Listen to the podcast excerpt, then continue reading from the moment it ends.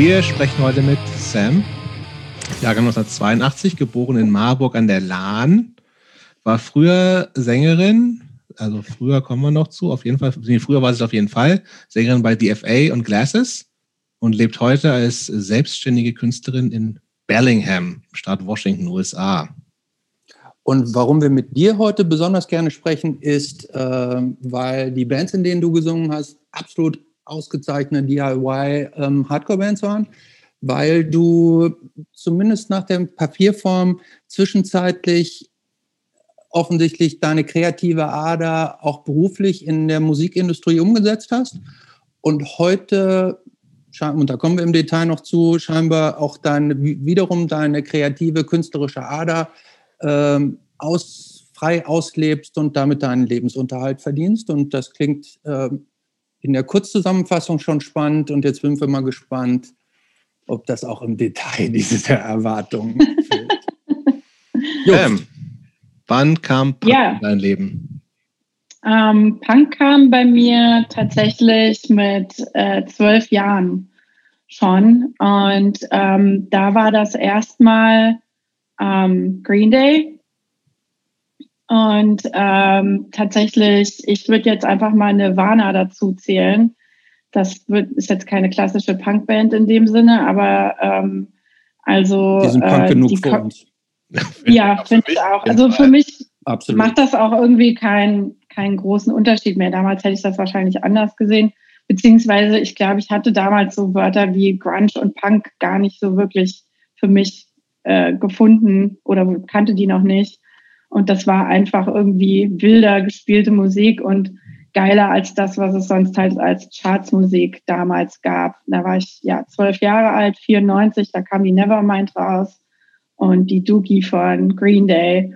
Und ähm, das waren erstmal so die, würde ich sagen, so die Einstiegsbands, äh, die mich an härtere Gitarrenmusik geführt haben.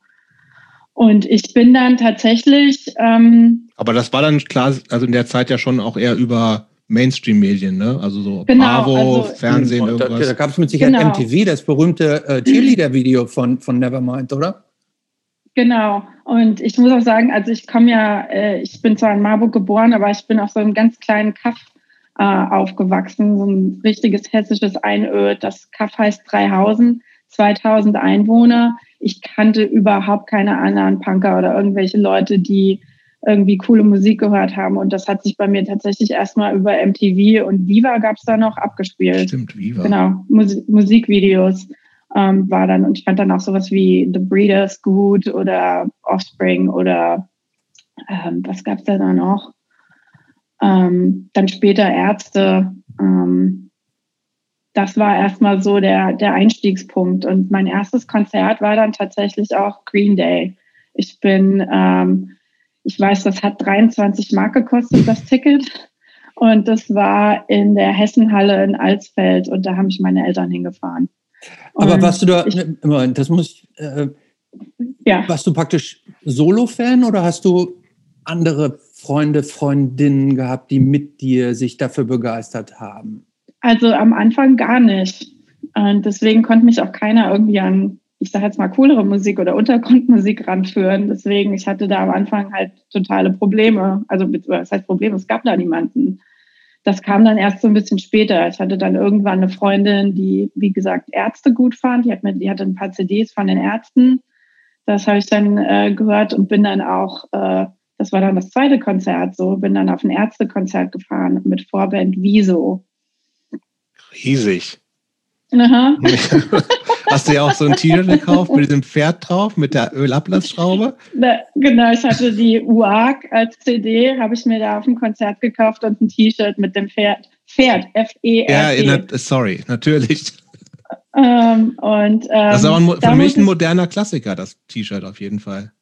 Ja, habe ich leider nicht mehr. Ich weiß nicht, wo das hingekommen ist. Ich habe ganz viele Sachen nicht mehr durch, durch den Umzug in die mhm. USA halt auch. Das irgendwie viel. Vielleicht habe ich noch was bei meiner Mutter irgendwo, aber egal.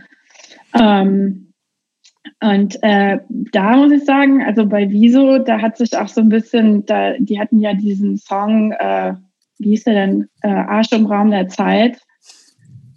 Ähm, sagt mir gar nichts. wo der singt, ich bin schwul, ich bin jüdisch und ein Kommunist dazu, ich bin ah, schwarz und behindert, ja. doch genauso Mensch wie du. Und da hat sich irgendwie so meine politische Prägung, ich glaube, das liegt an dem Lied tatsächlich. Darauf ging das irgendwie zurück. Und ähm, bei mir in dem Dorf gab es halt außer dem Jugendclub nichts. Ähm, und das waren halt totale Bauern. Also ähm, mit denen wollte ich natürlich nichts zu tun haben.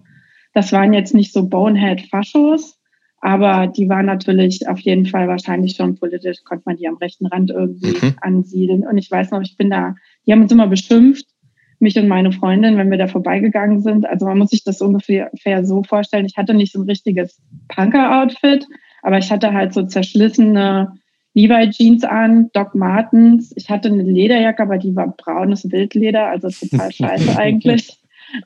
Und ich hatte mir die Haare gefärbt, wusste aber nicht, dass man, um schöne grüne Haare zu haben, die Haare blondieren muss und habe dann auf die dunkelblonden Haare einfach die grüne Farbe draufgekippt. Das, das sieht meistens sieht scheiße aus. Das so scheiße aus, genau. Und naja, so sahen wir halt aus und sind dann da halt immer an diesem Jugendclub, mussten wir immer hin, um an die Bushaltestelle zu kommen. Und wir sind immer als Zeckenfotzen beschimpft worden. Und ähm, also es war damals so ganz normal. Und ähm, wir haben uns da eine Nacht mal dann davor hingestellt und haben diesen Text gesungen von diesem Wieso-Song. Und da konnten die Trottel natürlich überhaupt nichts mit anfangen und haben dann Bierflaschen nach uns geworfen. Und das, das war so 14, cool. 15 also, immer noch. Ja. Das war so 13, 14.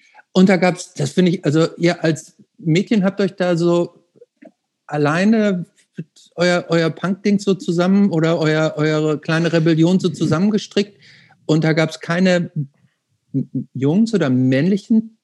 Später dann äh, erst. Also es waren dann wir beide und dann, ähm, wenn, als ich ein bisschen älter war, so 14, 15, bin ich an so Typen geraten, die sind Skateboard gefahren und das fand ich dann auch total geil.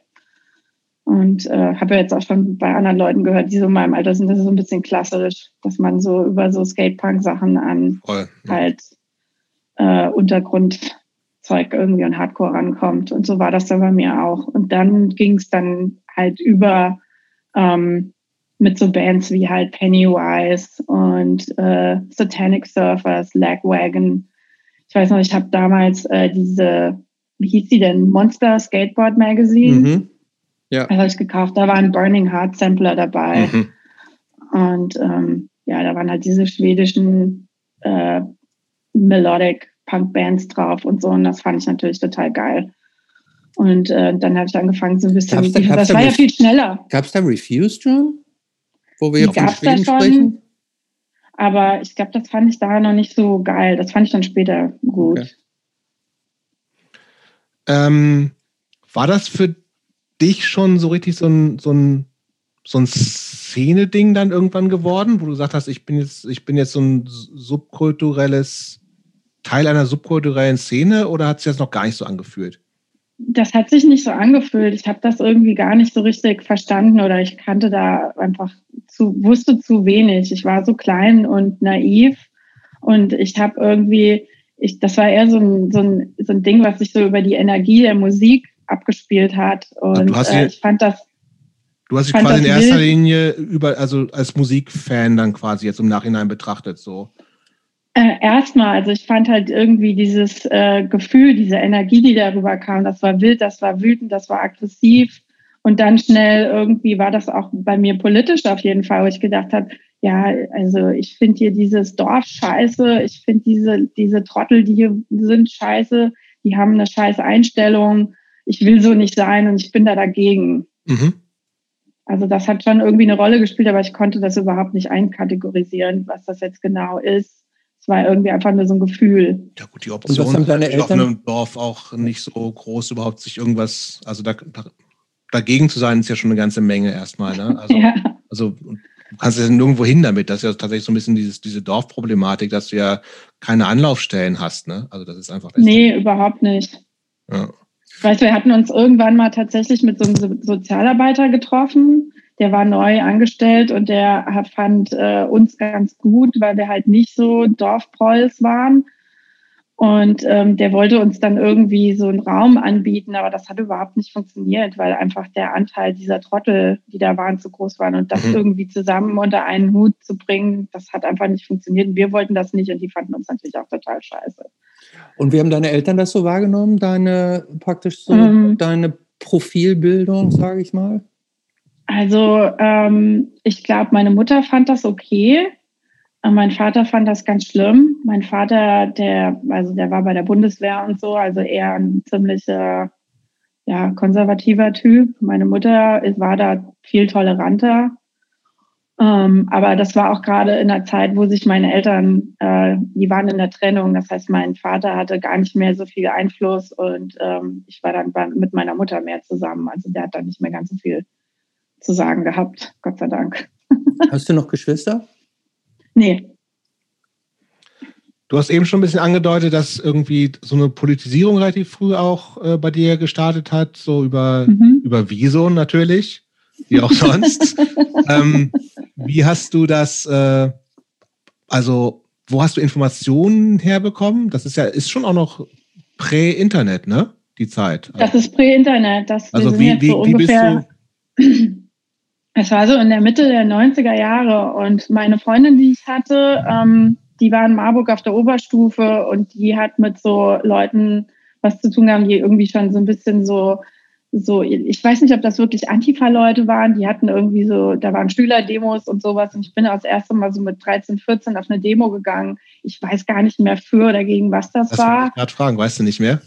Nee, aber ich fand die Energie von so einer Demo total geil, weil das wild war. Mhm. Da ging es auf einmal so los mit irgendwie Rauf, mit Raufereien und so und irgendwie hat mich das in den Bann gezogen. Aber es, so inhaltlich war damals noch nicht viel bei mir los. Es war, wie gesagt, auch wieder eher so, oh cool, hier geht was. Mhm. Aber das war, das war insgesamt eine friedliche Demo. Das war jetzt nicht mit Ausschreitungen oder so, oder doch auch? Da wurde, da war ein bisschen Rumgeschubse und Bullen sind dann irgendwie auch so eingeschritten und haben die Leute so auseinandergezogen und so. Aber es war jetzt nicht, dass irgendwelche Knüppel ausgepackt worden wären oder Tränengas oder irgendwie sowas. Also das kam später. Aber das war bei euch in Marburg tatsächlich, in eurem kleinen Dorf, da war eine Demo. Marburg nee, ist Mar so Mar Nee, Marburg ist eine Unistadt mit 80.000 Einwohnern. Okay, aber du hast du nicht gerade gesagt, du bist in einem kleinen Dorf? Ich bin das, genau, das Dorf heißt Dreihausen, aber das war 15 Kilometer von Marburg ah, entfernt. Ah, okay, also wir sind immer nach Marburg gefahren. Alles klar, weil verstehe ich. Man konnte es ja auf diesem kleinen Kaff nicht aushalten. Dann sind wir immer mit so einem Überlandbus sind wir halt nach Marburg gefahren. Der Überlandbus hat für die 15 Kilometer 50 Minuten gebraucht. Also, das heißt, du bist aber auch gar nicht in Marburg zur Schule gegangen, erstaunlicherweise? Nee, ich bin tatsächlich ähm, in der Gemeinde, wo ich gelebt habe, da gab es noch eine, da gab's noch, also nicht in Dreihausen, das Nachbarkaff hieß Hesscamp. Das sagt natürlich überhaupt nichts. Also es ist ja so eine richtige da Dorfschule dann, aber es klingt eigentlich. Ganz nach... schlimm, da gab es eine Gesamtschule, genau. Okay. Ähm, wie, wie, bist, wie schnell bist du da rausgekommen und wohin? Ähm, ich bin mit ähm, Anfang 20, das hat also erstmal gedauert. Also erstmal bin ich, ähm, natürlich habe einen Moped-Führerschein gemacht mit 16, damit ich erstmal mobil war und das war, das war die große Freiheit. Da konnte ich überall hinfahren. Das war schon mal total geil. Voll. Und dann ähm, mit Anfang 20 habe ich angefangen zu studieren in Offenbach an der Kunsthochschule und dann ah. bin ich nach Gießen gezogen. Also Marburg fand ich damals schon zu öde und zu hippie-mäßig und in Gießen da gab es richtige Punker und das fand ich dann geil und da bin ich dann dran gekommen irgendwie über ähm, diverse Ecken. Also das war dann schon später, das war nach dieser ganzen Skate-Phase. Mhm. Da habe ich mich dann ähm, angefangen für andere Bands zu interessieren. Also es ging dann irgendwie so äh, von diesem Skate-Punk ging es dann irgendwie in so ähm, eine Richtung, wo ich mich dann für ältere Bands angefangen habe zu interessieren. Das ging über die Band The Faction. Ich weiß nicht, ob ja, ihr klar, die kennt. Mit, mit, mit, mit Caballero, alte Skateband. Genau. Ja. Genau, und die fand ich total geil. Und dann stopp, stopp nicht sagen, nicht sagen, nicht sagen. Und jetzt kommt JFA. Nee, das, kann, das, dauert immer noch ein bisschen. ich kann aber auch was überspringen. Also. Nein, nein, nein, nein. nein. J, du, meinst, du meinst, Christopher meint JFA, die Band, ne? Jodie Foster's Army. Ach so. Ähm, Nee, ich fand da noch äh, Septic Death fand ich total geil und da fand ich den Sound äh, fand ich sowas von abgefahren. Ich habe halt äh, einen Kumpel von mir, also da hatte ich dann auch einen, einen, Kumpel, der Skateboard gefahren ist und der hatte auch einen Mailorder und wir haben dann angefangen, uns Schallplatten auch zu bestellen und CDs, beides. Mhm. Und ähm, äh, beziehungsweise ich hatte tatsächlich vorher auch sogar eine Schallplatte. Meine erste Schallplatte war tatsächlich Whole Live Through This. Und die habe ich auch immer noch, die ist total verkratzt. Auch egal. Eine gute Platte. Ähm, Finde ich auch, aber egal. Ähm, dann, ähm, genau, und dann kam ich auf einmal so an ähm, so SST und Discord-Sachen irgendwie dran. Das über diese Schiene, also über Faction, Septic Death und dann war irgendwie mein Gehör äh, empfänglich für so Sachen, die nicht so eine poppige Produktion hatten durch diese beiden Bands. Habe dann angefangen, Black Flag zu hören und äh, Minor Threat und fand dann The Void geil und The Faith und diese ganzen Sachen. Und, ähm, Aber früh ja. dann auch relativ schnell gefühlt so. Na, da war ich so 18, 19, würde ich sagen. Also wir sind jetzt so ein bisschen gesprungen. Das ist auch gut so. Wir müssen, wir müssen ja, ja. vorankommen hier. Aber wir müssen ja vorankommen, ja, ich weiß. ähm, und ja. Diese Offenbach, also Offenbach war das Studium und Gießen gewohnt, also lief das parallel? Mhm, genau. Okay. Ich bin äh, nach Gießen gezogen, weil sich da, ähm, da gab es ein Hausprojekt Mhm. Ähm, also das war oberhalb vom AK44. Das, ähm, das AK44 war quasi das Hausprojekt für das, die frühere Südanlage, was ein besetztes Haus war. Die Südanlage auch, wurde ja. Ende der 90er geräumt und dann gab es halt ähm, dieses Hausprojekt und da bin ich eingezogen. Ich bin von zu Hause, von Mama in ein Hausprojekt gezogen. Äh, wie, lief, wie, lief die, äh, wie lief der Einzug wie hast du das, wie hast du dieses Zimmer da gekriegt? Tausend Plän also, Plenarsitzungen und sowas? Genau, und äh, die kannten mich, weil ich habe dann angefangen, ich bin in die Antifa, ich wollte in die Antifa gehen und ich kannte da niemanden, aber ähm, da gab es dann natürlich auch erstmal diverse Pläne, weil man erstmal gucken musste, dass ich nicht irgendwie ein Nazi-Spitzel bin oder sonst irgendwas. Und das war in der Zeit, ich meine, das war ja auch, das hätte ja theoretisch, das gab es ja auch in der Zeit relativ. Ja, das gab es so. immer also, wieder. Voll, also. Und ähm, da musste man erstmal gucken, dass ich cool bin. Und ähm, dann bin ich halt da in die Antifa gegangen in Gießen und dann hatte ich natürlich schon mal irgendwie einen Bonuspunkt. Eine Frau, es war damals wie heute ein Problem, dass Frauen wenig in der Antifa unterwegs waren. Und in dem Hausprojekt hat sonst noch, wir waren acht Leute und da hat außer mir noch eine andere Frau gewohnt. Und ähm, da hatte ich dann halt den Bonuspunkt und dann musste man auf jeden Fall mindestens noch Vegetarier sein. Vegan war besser. Ich war Vegetarierin, aber man durfte kein, als Fleischfresser durfte man nicht einziehen. Korrekt. Und dann haben sie mich genommen. Aber wahnsinnig, wahnsinnig mit, also sehr, sehr jung, ne? Also direkt von Mama ins, äh, ins Wohnprojekt, Hausprojekt. Hm, das war dann aber schon so Anfang der 2000er. Ich glaube, ich bin da 2003 eingezogen, da war ich ein paar, Anfang so. 20. Ja. Ja, gut, aber das ist auch jung. Ähm, ja. Aber ganz kurz zu dem Studium. Ähm, du hast studiert, äh, und ich habe es mir aufgeschrieben, äh, äh, Fotografie und Fine Arts. Und angeblich wolltest du ursprünglich Malerin werden. Stimmt das? Das stimmt, ja. Das äh, war eigentlich der Plan. Ich bin, äh, bin da aufgenommen worden an der Kunsthochschule und wollte Malerei studieren und wollte wirklich richtig klassische Malerin werden. Und dann ist mir so. Hast ja. du das vorher dann schon irgendwie gemacht? Also hast du früher schon mhm. immer gemalt? Also bist ist, du warst immer schon ja. so künstlerisch und hast. Erzähl doch mal ein bisschen dazu. Ja, also ich würde sagen, ich habe schon so von klein auf irgendwie angefangen mit ähm, halt irgendwie zeichnen und malen. Ich glaube, meine Eltern haben mir, als ich so zehn war oder so, das erste Mal Ölfarben gekauft. Das war natürlich total naiv, was ich damals gemalt habe. Also was, haben, was man halt so als Zehnjähriger irgendwie hinkriegt, so Bäume und sowas und so eine Naturszene.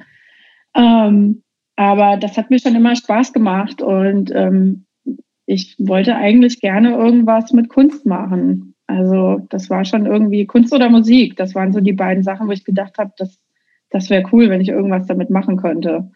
Und ähm, was, wie, ja, wie, wie kann man sich so Bilder zu der Zeit von dir vorstellen? Also so Fotografie und Fine Arts Studium klingt aber wirklich so extrem künstlerisch, was spannend ist auf jeden Fall.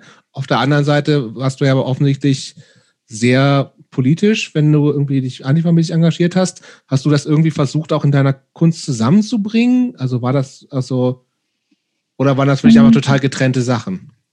Das waren eher getrennte Sachen. Also, weil ich eigentlich schon immer fand, oder was heißt schon immer, ich glaube schon relativ schnell fand, dass, äh, dass man politisch irgendwie schlecht was in einem Bild oder in einem Songtext rüberbringen kann. Mhm dass das halt immer irgendwie verkürzt ist. Und äh, ich habe immer das Gefühl gehabt, dass das keine gute Idee ist, das irgendwie zusammen zu verbinden. Oder beziehungsweise da kommt immer halt irgendwie was ganz Verkürztes, Inhaltliches raus, wenn man das versucht. Weil es zu konkret ist? Auch vielleicht? Nee, weil es einfach irgendwie, ich finde, weil ein Bild irgendwie zu kurz greift, um jetzt irgendwas politisch rüberzubringen. Okay. Also, hm. Genauso finde ich das mit Songtexten. Also irgendwie eine Kapitalismuskritik irgendwie in vier Zeilen abhandeln, finde ich immer schwierig. Ähm, oder fand ich schon immer und finde ich nach wie vor schwierig. Und da habe ich mich eigentlich immer eher so ein bisschen von ferngehalten. Mhm. Weil dafür hatte ich ja eine Gruppe. Ich glaube, das hat tatsächlich mal, ich hatte mal ein Highscore-Interview gesehen. Mhm. Ähm, und ich glaube, da hat das Matthias gesagt. Er meinte, äh, für Politik gehst du in eine Gruppe und wenn du Musik machen willst, dann machst du halt eine Band oder umgekehrt, irgendwie sowas. Und das fand ich eigentlich immer gut, den Ansatz. Absolut, ist legitim. Äh, Nochmal zu dem Studium. ähm, ich, ich, muss doch drüber nachdenken, ehrlich gesagt. Okay. Du kannst ja. wir können ja zu dem Thema nochmal zurückkommen. Dann auch. Nee, ich find, ähm, also das ist natürlich total legitim und also ich finde es auch total okay, das zu sehen, aber ich finde, äh, also das bewusst nicht zu machen, frage ich mich halt, inwieweit mhm. das nicht natürlich, also es ist ja eine bewusste Entscheidung zu sagen, ich will jetzt, ich mache das, der, die Intention, einen Text zu schreiben oder ein Bild zu machen, zu malen oder zu fotografieren, ist nicht eine politische, finde ich legitim, aber natürlich, aber das ist die Frage, ob du mir dazu stimmst, fließt das ja irgendwie auch mit ein, weil es ja Teil von dir ist, ne? Natürlich, ja. und ich meine, man, man, hat auch mal irgendwie gesagt, so das Private ist politisch und so. Eben, also natürlich, genau. ja, ja. ganz unpolitisch ist wahrscheinlich, meine Texte sind nie total unpolitisch gewesen. Aber ich meine jetzt wirklich irgendwas, äh, was weiß ich, äh, jetzt ein, irgendwie einen marxistischen Text in einem Song abzuhandeln oder einem Bild oder so, das finde ich irgendwie, das kann man, glaube ich, in dem Rahmen nicht machen. Okay. Das meinte ich, glaube ich, eher. Ich glaube, es hängt ja auch so ein bisschen, äh, ich glaube, jeder hat ja auch unterschiedliche Skills ähm, an Ausdrucksformen. Also wenn man sich zum mhm. Beispiel Crass-Texte oder Dead Kennedys Texte anliest, da werden politische Themen ja schon sehr intensiv und ausführlich behandelt, aber auch nicht jeder kann dir so texten wie die Leute von Crash oder wie bei Biafra bei den Kennedys. Also ich glaube, ich kann das schon nachvollziehen, äh, dass ähm, jeder sich die Ausdrucksform sucht, die das beste Sprachrohr oder die beste Ausdrucksform für das ist, was ihm so liegt. Da, darf ich jetzt noch mal was zum Studium fragen? Ja, klar. ähm, du bist ja zu der Zeit alleine bei deiner Mutter aufgewachsen und ähm, so alleine mit Eltern aufzuwachsen ist ja immer schwieriger als in einer richtigen, also ich sage jetzt mal in einer, in einer, in einer größeren Familie, in einem größeren Familien, familiären Umfeld. Äh, als du da angefangen hast, Kunst zu studieren,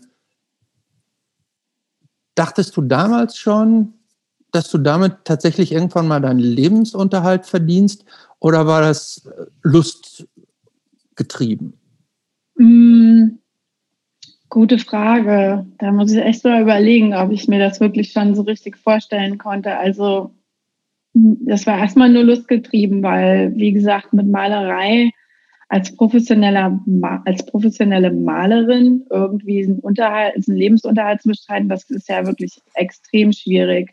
Ich glaube dann so, mir ist das so bewusst geworden, so ab der Hälfte des Studiums, wo ich tatsächlich dann auch umgeschwungen bin auf was, was ein bisschen eine mehr praktische Anwendung hat, eben Fotografie und Grafikdesign, wo ich dann gedacht habe, okay, als Grafikdesignerin kann ich vielleicht auch irgendwie Geld verdienen. Das ist ein bisschen realistischer, als wenn ich irgendwelche Ölschinken male.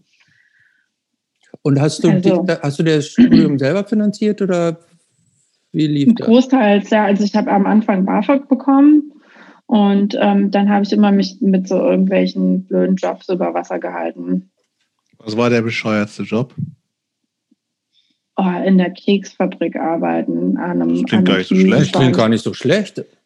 Das denkt man erst, ja. Aber erstmal, also es gibt irgendwie, kann man ja auch, also irgendwann ist auch, kann man nicht so viele Kekse essen, wie man gerne möchte. Also das ist dann irgendwann ist der Schluss. Und dann das Schlimme war halt, wenn man an so einem Fließband steht, die Zeit geht einfach nicht um. Das stimmt, ja. Mhm.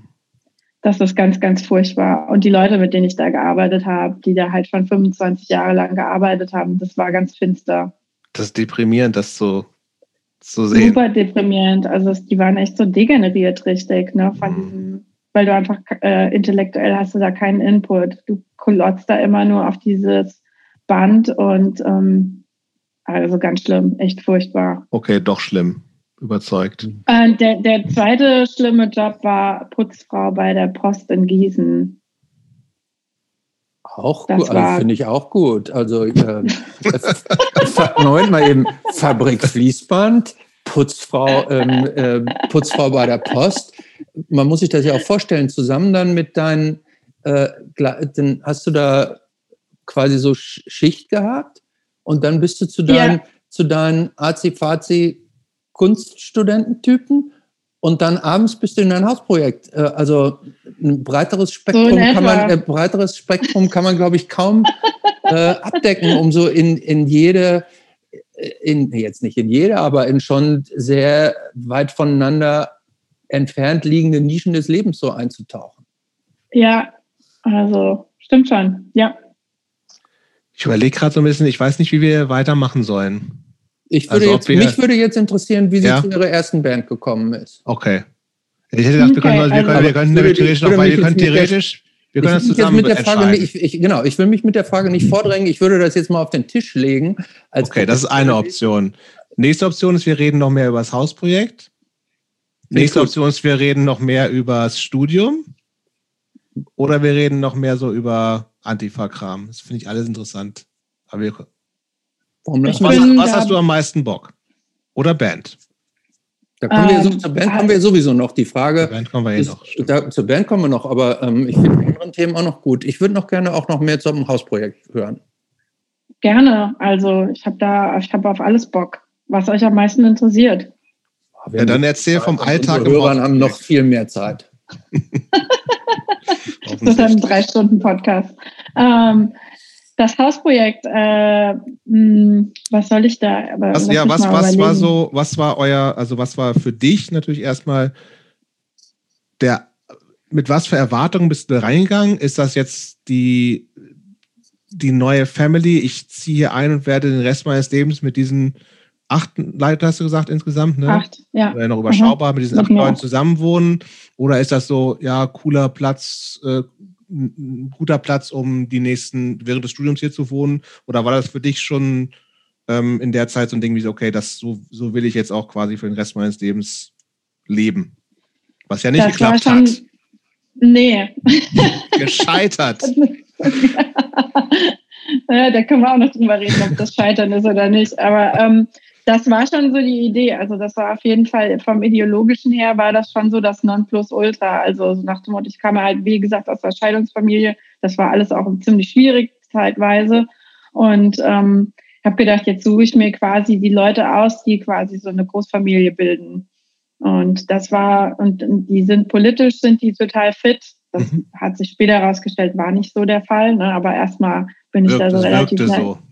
Es wirkte so, genau. Und die waren ja auch, die äh, großteils waren die ja alle viel älter und waren schon seit Jahren, die haben alle Politik studiert oder Soziologie und so ganz klassisch und ähm, waren schon lange in der Antifa unterwegs und haben mich da dann so reingeführt in diese Welt und ähm, wir sind immer zusammen auf Demos gegangen, jedes Wochenende und so und ich fand das alles super spannend auch. Also auch immer war so ein Erlebnisfaktor für mich auf jeden Fall äh, nicht unwichtig. Und ich habe das Ganze natürlich auch ziemlich romantisiert und idealisiert damals. Und ähm, aber ja, also das war schon so auf jeden Fall, dass ich gedacht habe, ähm, das ist so das Lebensmodell. Wir, wir entscheiden alles mit Pläne. Es gibt keine Hierarchie, ähm, was später sich auch nicht so richtig, also hat sich rauskristallisiert. Da gab es doch irgendwie äh, Männer, die ziemlich äh, sich vorgedrängt haben und gar nicht so feministisch waren, wie sie das haben anklingen lassen.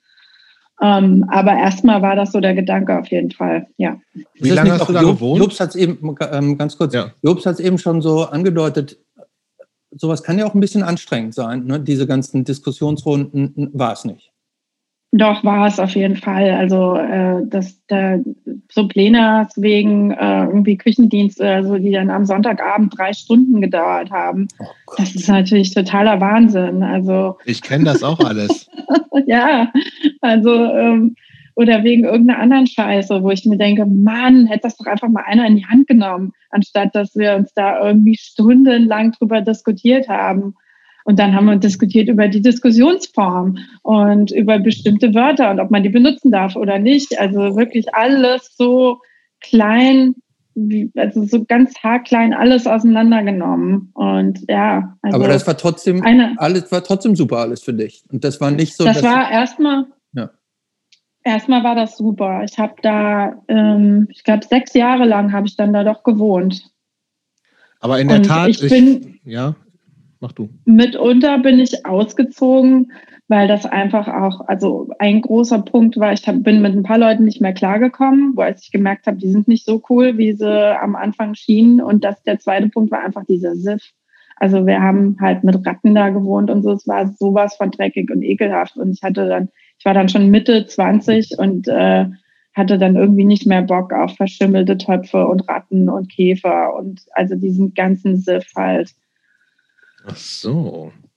Ja, so ich weiß nicht, ob das endlich, bei dir anders ist. nee, Moment, aber endlich, Moment, endlich kommen wir jetzt mal äh, zu genau dem, äh, was mir das letzte Mal gefehlt hat. Äh, da haben wir ja äh, mit einer äh, Hausbesetzerin gesprochen, die Jobst auch sehr gut kannte. Die erzählten mir was von Villen äh, mit in der Schweiz allerdings. In der auch. Schweiz mit, mit Blick in irgendwelche äh, paradiesischen Täler, mit, äh, mit besten, mit Whirlpool, so habe ich das zumindest in Erinnerung. Wahnsinn. Äh, und ich immer nur, ich konnte es gar nicht glauben. Und jetzt kommen wir, jetzt kommen wir mal zu dem Real Deal bei dir hier.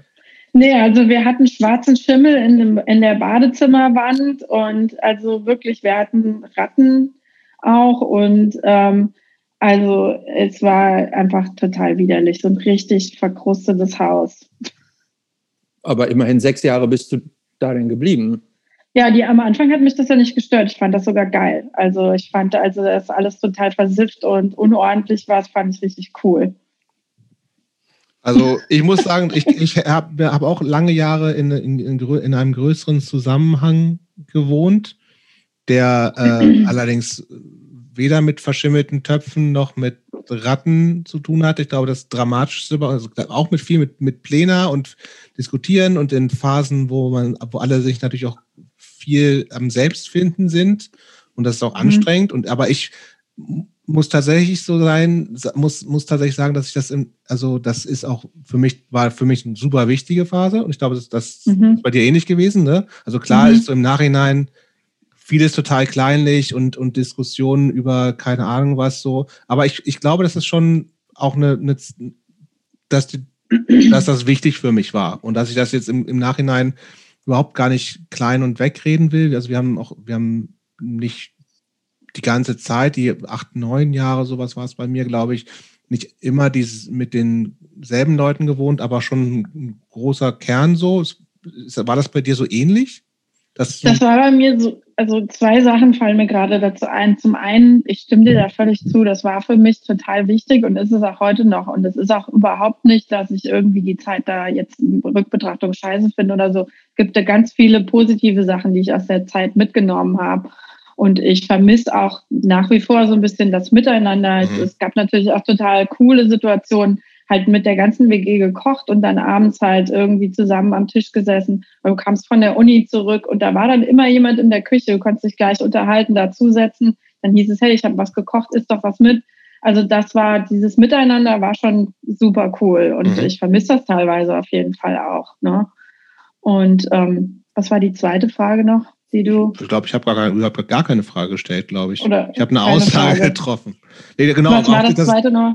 Weiß ich auch nicht mehr, ehrlich gesagt. Ich glaube auch, dass, das, dass, es, dass, es eine, dass es eine wichtige Phase war und dass es, dass es leicht ist, natürlich im Nachhinein zu sagen, okay, es war vielleicht ein bisschen kleinlich und so. Aber klar, in dem, in dem Alter, wo man wirklich auch noch irgendwie anfangen 20 bis Mitte 20, das ist halt auch so eine, also ich wusste dann null, wo, wo, also natürlich schon so ein paar Parameter standen irgendwie schon fest, so, ne, so subkulturell links, bla bla, aber ähm, da das war auch noch ganz stark, wer bin ich eigentlich, was bin ich, wie, wie kann ich mich irgendwie ähm, also da, da war ich weit davon entfernt, irgendwie sicher zu sein. Und da, das, dazu war das Not, also vielleicht nicht notwendig, aber gut, irgendwie mit ganz viel konfrontiert zu sein, mit ganz vielen anderen Leuten, ganz viel Einflüsse. Ähm, auch super anstrengend auf jeden Fall. Ich glaube, das Dramatischste bei uns in der, in der, in der WG war, dass einer unserer Mitbewohner, wir hatten noch so einen Bauwagen im, im Garten stehen. Das, der, aus, der, der hat aus Klassiker. Klassiker. Der, hat, der hat aus Protest mal in die Küche gepisst. So, und weil er irgendwie meinte, es ist, mir ist das hier zu ordentlich. Und es ist so, und wir meinen so, hä, so, was, was soll das? Und wir waren dann oh, auch so Kleinstadt, Dorf, äh, Leute, die wir zum großen Teil waren, total irritiert davon. Ist natürlich auch bescheuert auf eine Art, aber andererseits so, ja, mein Gott, also das war so das Dramatischste im Sinne von, also wie gesagt, bei uns war es, es gab glaube, meine Haus, also irgendwer hat, glaube ich, meine Ratte gehabt, bin mir nicht sicher. Aber sonst war es irgendwie schon auch immer relativ ordentlich, so, so gut das halt geht. Nee, bei uns nicht. Also wir hatten tatsächlich, aber du gerade sagst, so das Krasseste, was passiert ist, wir hatten einen Mitwohner, der hatte einen Bruder, der war richtiger Straßenjunkie und mhm. der ist dann, hat zeitweise bei uns gewohnt. Mhm. Und ähm, das war halt ultra chaotisch, weil ich weiß nicht, ob der, äh, ob der gerade am Usen war oder mhm. nicht. Aber ich war, wusste, der hatte Hepatitis C mhm. und hat halt sein, hat halt irgendwie sich rasiert und äh, irgendwie mit Blut ja, und war scheiße. im Badzimmer und so. Und das hat, er hat überhaupt gar nichts äh, und hat sich natürlich an gar nichts beteiligt und so. Der, also das war, der hat drei Monate oder so mit uns gewohnt und das war echt richtig übel. Das kann ich mir vorstellen. Und hatte auch so Akroanfälle teilweise. Also es war dann auch fast nicht mehr so richtig sicher. So man hat sich nicht so sicher gefühlt. Ich weiß noch, ich habe mich da, ich habe abends meine Zimmertür abgeschlossen, weil ich Angst hatte vor diesem Typen. Weil ich auch nicht wusste, ob der vielleicht irgendwie nachts kommt, was klaut oder so, weil er sich halt Drogen besorgen muss. Und ja, also ja, sowas gab es halt auch. Inwieweit war, hat, also AK44 war ja auch so der Konzertort in Gießen genau. und so, ne? Also mhm. das heißt, ihr wart da auch immer mit in, du warst auch schon mal mit involviert, also mehr oder weniger so, weil oder was genau. gab es da Konzertgruppen, in denen du mitgemacht gemacht hast? Mhm. Da gab es, äh, da gab's, äh, das waren zwei Mitbewohner von mir und äh, die hatten auch ein, äh, die hatten so ein, äh, ein, äh, ein Distro, äh, wie hießen die denn? Rotzkrach-Mucke, hm, Rotzkrach-Mucke, ja. Genau. Und Jetzt sag nicht, du kennst die Jobs. So, natürlich kenne ich das. Boah, das ich weiß aber nicht, wie das waren. Das waren zwei Leute. Sascha und Bonnie. Sascha und Bonnie, mhm. siehst du? Genau. Kenn ich. Und äh, die haben auch Konzerte gemacht und Richtig. durch die habe ich angefangen, Konzerte zu machen. Und die haben so, die fanden so Anarche und so Crust-Zeug mhm. total geil. Und das fand ich meistens gar nicht so geil. ich habe es aber mitgemacht, weil ich politisch das total gut fand. Mhm. Also musikalisch fand ich es nicht so geil, meine ich. Ähm, und einfach um da irgendwie reinzukommen. Und später habe ich mich dann davon abgewandt und habe nicht mal mit, habe dann mein eigenes Ding gemacht, habe dann eigene Shows gemacht mit Bands, die ich cooler fand und habe mir auch andere Leute dann gesucht, wo das einfach vom musikalischen her besser gepasst hat. Aber darüber bin ich äh, ins äh, ja, Konzerte selber machen im AK 44 gemacht und habe das eine Zeit lang wirklich intensiv gemacht. Also was war für dich Konzert? Du warst richtig Bookerin dann also da? Also so würde ich mich jetzt nicht nennen. Wir hatten halt eine Konzertgruppe. Ich würde auch. man macht halt Konzerte, Christopher. Man macht halt Konzerte und man steht Booker. halt im, und man steht im, im, nach der Uni stand man halt im, im Copyladen und hat diese die Flyer kopiert und ist dann irgendwie am Wochenende rumgelaufen, hat die in den ganzen Kneipen verteilt und auf anderen Veranstaltungen und so weiter und hat bis Plakatieren gegangen damals ja auch noch, so richtig mit Kleister und so. Ich weiß nicht, ob das Leute noch machen, bestimmt nicht. Glaube ich auch nicht mehr. Was war für genau. dich, was war das erste Konzert und was war das für dich im Nachhinein aufregendste, beste, wie auch immer Konzert, wo du mitgemacht hast? So in, insgesamt jetzt? Mhm. So ganz also, nee, von, von, denen, nee, von denen, wo du mit, die du mitorganisiert hast. Mm. Weißt du, also in deinem Booker-Job, um es nochmal zu übersetzen. mein Booker-Job, genau, damals, als ich Bookerin war. Was war denn da so mit das geilste Konzert? Muss ich, muss ich nochmal gerade überlegen. Die meisten Konzerte waren tatsächlich nicht so geil, muss ich schon ganz ehrlich sagen. Oder oftmals, wo ich dann irgendwie so eine super Erwartungshaltung mhm. hatte, ähm, war es hinterher voll scheiße. Also ich weiß zum Beispiel, ich fand dann irgendwann die Band Rambo total geil. Das mhm. war jetzt schon viel später. Mit denen habe ich ein Konzert gemacht. Und weil ich ja auch gedacht habe, die wären politisch total cool. Und die haben sich aber irgendwie aufgespielt. Die okay. waren ziemlich prinzessinmäßig, fand ich unterwegs. Den war das zu dreckig. Ich meine, irgendwie vielleicht auch nicht ganz äh, unberechtigt, weil das war halt schon richtig siffig bei uns im AK44. Und der Sänger hatte sich den Knöchel verstaucht und hat dann gefragt, ob ich irgendwie so Eis habe. Und ich habe ihm dann irgendwie, ich konnte ihm nur so gefrorene Erbsen geben und dann war er irgendwie angepisst. Also irgendwie hat dem das Tut doch den Job genauso. Da.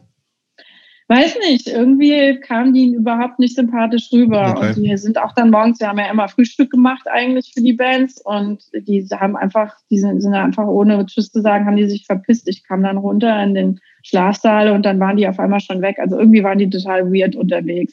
Und die haben doch immer so eine mega so Show gemacht, so mit, mit, äh, mit so Papp. Mit Papp, mhm. ja, ja. Schildern das haben sie bei uns tatsächlich nicht gemacht. Ich hatte auch das Gefühl, wahrscheinlich weil Gießen, die Konzerte waren einfach immer nicht so geil besucht dass denen das vielleicht alles überhaupt nicht gefallen hat. Und vielleicht war es auch mit der Kohle irgendwie nicht so richtig geil und naja, egal. Aber hat, hast, du, hast du denn nicht wenigstens irgendeine von den vielen Bands, in denen Jobs gespielt hat, gebuckt? Und das nee. muss doch. Habe ich? Nein. Nee.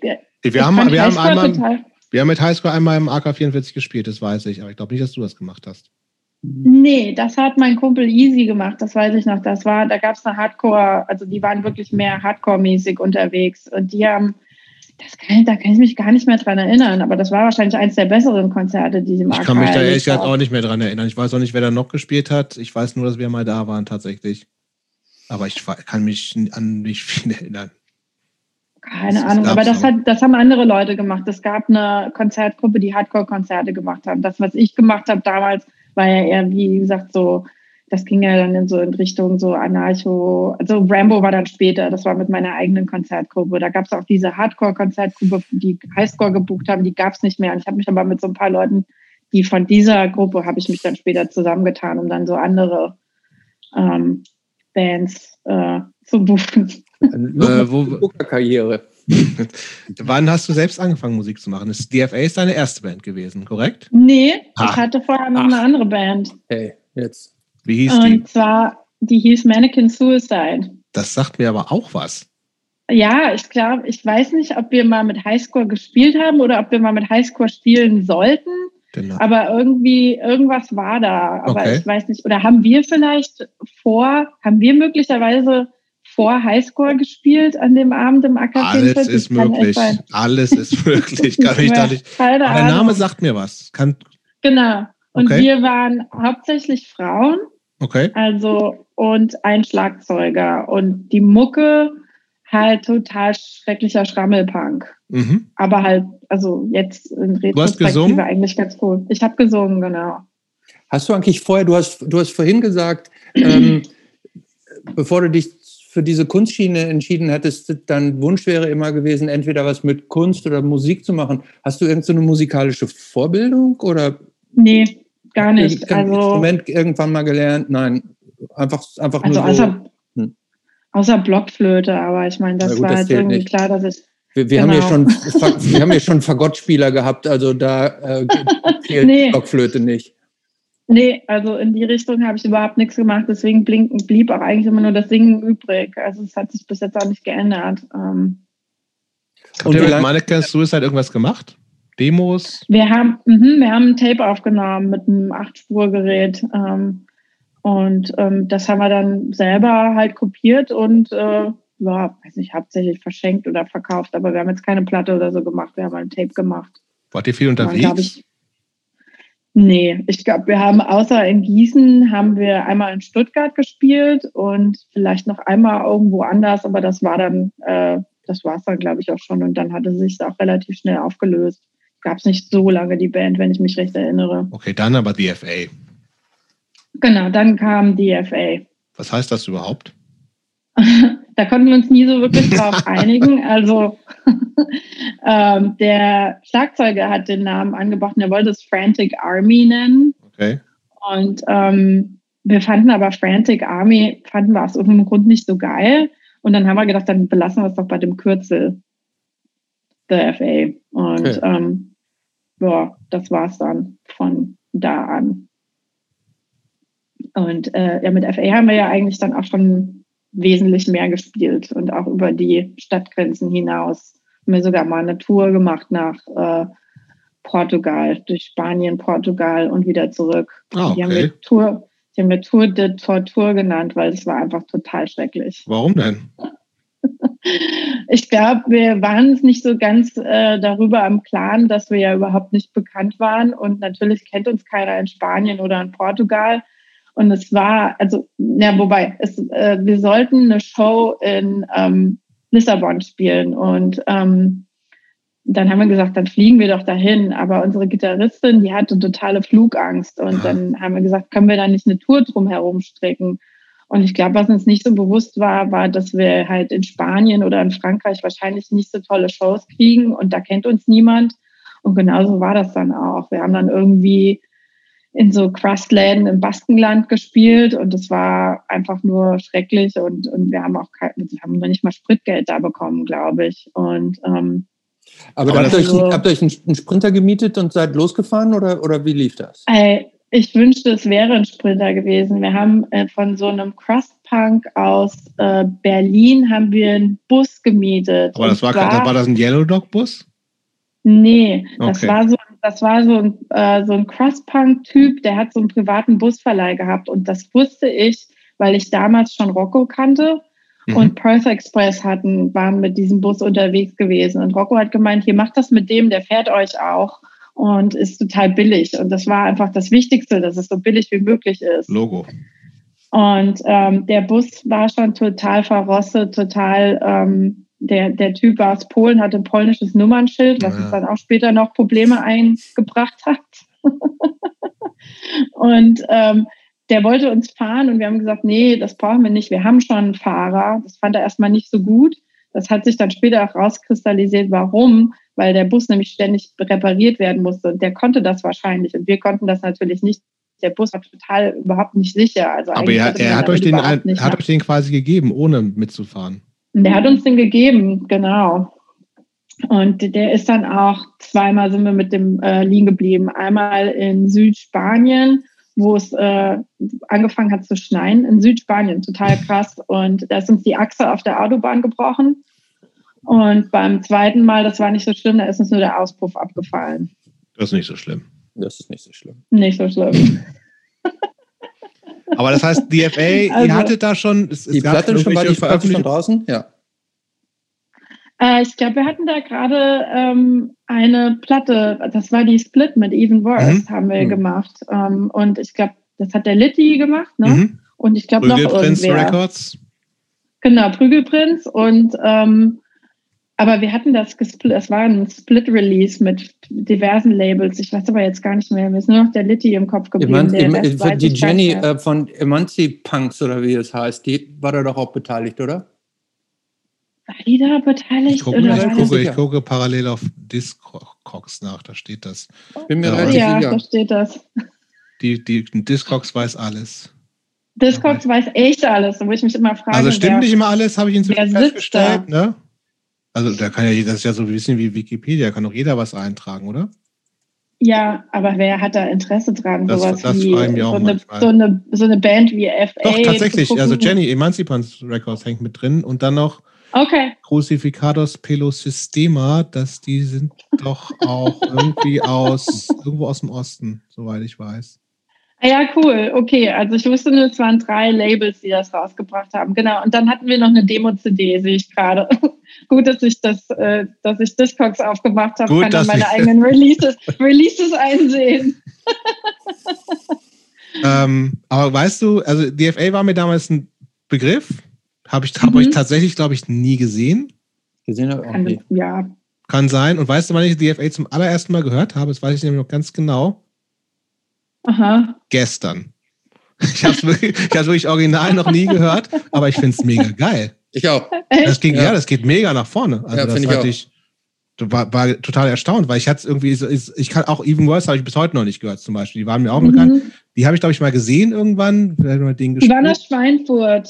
Die haben da auch viel, wie hieß denn der, der Suzi da am Schweinfurt? Das war Stadtbahnhof. Genau, da haben die auch, die Typen mhm. haben da viel gemacht, also von daher. Aber fand ich super, mhm. genau. Ähm, wie, was, was gibt es zu DFA noch zu erzählen, was wichtig ist? Oder Christoph, hast du Fragen zu DFA? Ähm, wie, wie habt ihr diese Tour denn überhaupt äh, ähm, organisiert? Da, also ihr hattet die eine Show in Lissabon. Wie habt ihr euch denn auf dem Weg, wie lief die Kommunikation? Also unser Schlagzeuger, der hatte eigentlich immer den, am ehesten den Draht zu irgendwelchen ähm, Venues oder Kontakte zu anderen Labels oder anderen Bands. Der hat auch Konzerte gemacht im AK44 und ähm, der war derjenige, der diese Tour dann irgendwie zusammen gestokelt hat. Und das Problem war wirklich, wir hatten teilweise, sind wir dann in Frankreich, hatten wir zwei Off-Days und sowas oder mal drei Off-Days im Baskenland oder so. Und wir haben dann gedacht, ach, wir machen das einfach trotzdem, ist doch scheißegal. Und ähm, im Nachhinein kann ich nur sagen, das war keine gute Idee, weil einmal hast du einfach dann, wir hatten einfach nicht genug Kohle, um irgendwie Sprit zu bezahlen.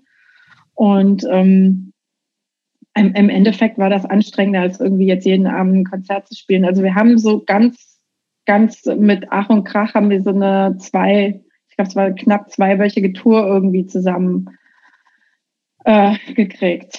Und ähm, und, und ja. du, du klingst sehr kritisch. Also ist das, ja, ist das nicht auch geil? Also, wo ich denke, ja, klar, also, aber ist, es auch, ist das nicht auch total geil, dass du sagst, ich bin hier eine kleine Band aus Gießen, die kaum Leute kennen und ich kriege es dann irgendwie doch auf die Reihe, eine zweiwöchige Tour ins ziemlich weit entfernte äh, Ausland Portugal? zu machen. Ja. Portugal, also in der Theorie, in der Theorie, ja, praktisch war das wirklich eine, also war einfach schlimm. Wir sind alle krank geworden. Wir hatten teilweise nicht. Ist aber auch doch normal auf Tour oder nicht? Hat sich das irgendwann geändert? ja. Nee, und das war auf Glasses-Touren irgendwie auch nie ein Problem. Aber ähm, ich weiß nicht, ich glaube irgendwie der, der, der Band Spirit, der war mhm. irgendwann, da war das hinüber. Ich weiß, unsere Gitarristin hat dann irgendwie einen Nervenzusammenbruch gekriegt und geheult und gesagt, sie will nach Hause. Mhm. Die anderen waren alle total scheiße drauf. Also irgendwie, ähm, also natürlich jetzt auch im Nachhinein alles ein bisschen lustig. Mhm. Irgendwie, als ich dann so nach Hause wie, gekommen wie bin und habe dann so Wenn ich kurz unterbrechen darf, wie alt wart ihr da alle so? So An, 23, Anfang Mitte 20? 24, hm. ja, hm. genau. Ähm, also ich weiß noch, wir haben in, äh, in Portugal haben wir bei einem Typen gepennt, der war auch irgendwo außerhalb, ähm, hat er gewohnt auf einem Kaff und der hatte, der hat Hunde gesammelt, also Straßenhunde in Portugal. Und ich weiß nur, das war so ein richtiger Messi-Haushalt mit so ganz vielen Hunden und auf den Hunden hat man die Flöhe rumlaufen sehen. Das hat dich dann, dann so ein bisschen an zu Hause erinnert, oder? Nee.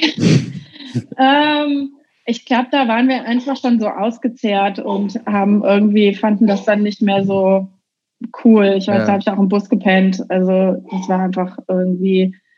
Ähm, aber wir haben natürlich auch geile Konzerte mit FA gespielt. Also gerade später ähm, kam ein neuer Gitarrist dazu, der Manuel aus Hannover und ähm, da hat sich der Sound bei uns auch so ein bisschen geändert und dann haben wir irgendwie auch so ein bisschen coolere Konzerte gespielt, also wo es dann nicht immer nur also wo, wo, wo dann auch mal mehr als fünf Leute gekommen sind. Hm.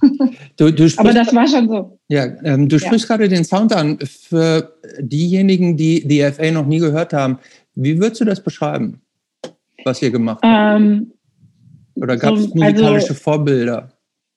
Ja, auf jeden Fall. Also ich würde mal sagen Hardcore-Punk mit so einer Thrashcore-Note. So würde ich das irgendwie verbuchen.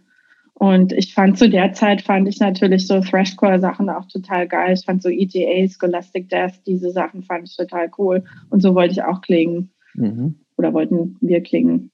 Ich wollte, dass die Band so klingt. Ist das What Happens Next auch und sowas? Sowas, ja. Ne? Genau, sowas, genau. Die Band gab es gar nicht so lange, ne? Nee, die gab es nicht so lange. Ähm, ich weiß gar nicht mehr, wie das war, ob unser Schlagzeuger der hat ziemlich früh ein Kind bekommen. Also für mhm. uns war das damals früh. Ne? Und ähm, dann glaube ich so, bei dem Bassisten war auch nicht mehr so richtig äh, so Feuer unterm Arsch und dann hat sich das irgendwie so ausgeschlichen. Und ich glaube, dann war es nur noch so der Gitarrist und ich. Und ähm, hatten wir einen zweiten Gitarristen oder war das der Bass? Also ich glaube, die also wir waren drei Leute, die voll motiviert waren und zwei waren nicht mehr so motiviert und dann hat sich das so ein bisschen ausgeschlichen, wobei ich mir gar nicht sicher bin, ob sich das mit Glasses vielleicht ein bisschen überschnitten hat. Das war gerade die Frage so ein bisschen. Und ähm, dass ich dann einfach gedacht habe, ah nee, also da geht ja irgendwie wesentlich mehr ab, dann whatever mit FA und ähm, ich habe dann jetzt die andere Band. Ich bin mir gerade nicht sicher, ob da eine Pause dazwischen war. Okay. Also ich weiß, ich hatte, also Rocco und ich waren ja auch ein Paar äh, eine Zeit lang mhm. und ähm, ähm, der war auf einem Konzert von FA, da waren wir schon nicht mehr zusammen, aber wir haben witzigerweise nach unserer Trennung hat das gar nicht, also kam mir zumindest so vor, nicht so lange gedauert, dass wir uns so angefreundet haben und waren dann wirklich befreundet. Das ist ja manchmal schwierig, wenn man mhm. sich trennt dann irgendwie gleich auf Freundschaft umzuspringen. Also es war wahrscheinlich auch nicht gleich, aber mir kommt das jetzt im Nachhinein so vor, als hätten wir uns relativ schnell angefreundet. Und der meinte irgendwie, dass er, wie ich singe, dass er das immer besser findet und so. Und dann haben wir uns darüber unterhalten. Und er hatte, glaube ich, auch schon damals gesagt, dass er irgendwas Neues am Start hat und er würde mich da vielleicht mal vorschlagen wollen. Genau, das war ja, wenn ich mich recht erinnere, die haben ja so ihre, ihre Fun, Fun Band machen wollen, weil witzig, wir haben alle Brillen, wir nennen die Band Brillen, ne? Genau. Ja, und die hatten die, also das heißt, äh, die, als du sozusagen dazugestoßen bist, stand da schon relativ viel? Gab es da schon einen Haufen Songs und ähm, oder wie weit warst du da mit involviert? Also ähm, ich glaube, Rocco hat mir zwei oder drei Songs geschickt. Und da sollte, da, da war tatsächlich auch noch ein anderer Sänger im Gespräch. Mhm. Also, Mit aber Brille hoffentlich jemand. Ja, ähm, ich weiß gar nicht. Ähm, ich muss mal gerade meinen Hund reinlassen, weil ja, der, die jammert. Ja, die darf Kampf nicht rein. Ich habe es schon gesehen. Ich wollte gerade schon eingreifen. Da ist sie. Sorry. ähm, ähm, genau, ich weiß gar nicht, wer dieser andere Typ war. Aus Göttingen jemand. Und ähm, glaube ich, müsste man jetzt nochmal Benny fragen. Müsste man Benny fragen. Und ähm, der ist aber, glaube ich, irgendwie zu dem Probetermin nicht erschienen. Und ähm, dann bin ich dann nach Göttingen gefahren. Ich weiß, Benny hat mich am Bahnhof abgeholt. Ich kannte Benny gar nicht. Mhm. Und ähm, dann sind wir im Proberaum gefahren und ich hatte, glaube ich, einen Text geschrieben und hatte, da ich ja ein ähm, einen, äh, einen Song schon hatte, habe ich den dann irgendwie auf den Song gelegt und ähm, die fanden das gut, die Jungs. dann war ich dabei. Und wie ging es dann weiter? Also wie, wie hat sich aus deiner Sicht äh, Glasses denn entwickelt? Ähm, ihr habt, wenn man das mal vielleicht so kurz vorspringt, ihr habt ja zwei Alben, eine Split 7 Inch veröffentlicht. Ähm, äh, die, die Alben auf Vendetta Records, was auch so ein, mhm. ein kleines In-Label war zu der Zeit. Woher kamen da die Kontakte und ähm, wie, also ich glaube, man kann so von so einem, von so einem kleinen Hype auch sprechen. Klar, es war so, eine, so ein bisschen so eine In-Band auch. Mhm. Ähm, also, wie hat sich das aus deiner Sicht so entwickelt?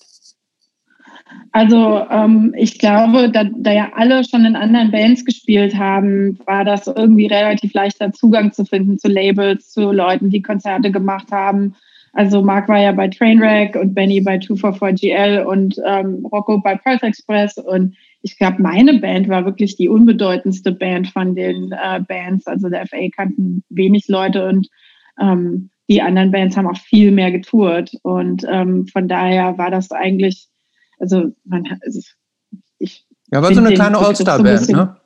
Genau, ich wollte, das wollte ich gerade sagen, All-Star, obwohl ich den, den Begriff so ein bisschen, ja. naja, finde. Nennen wir das Kind beim Namen. Okay. ja, auf jeden Fall. Und ähm, wir haben dann, wann haben wir denn unsere erste Show gespielt? Ich glaube, das war 2008 oder 2009 in Aachen.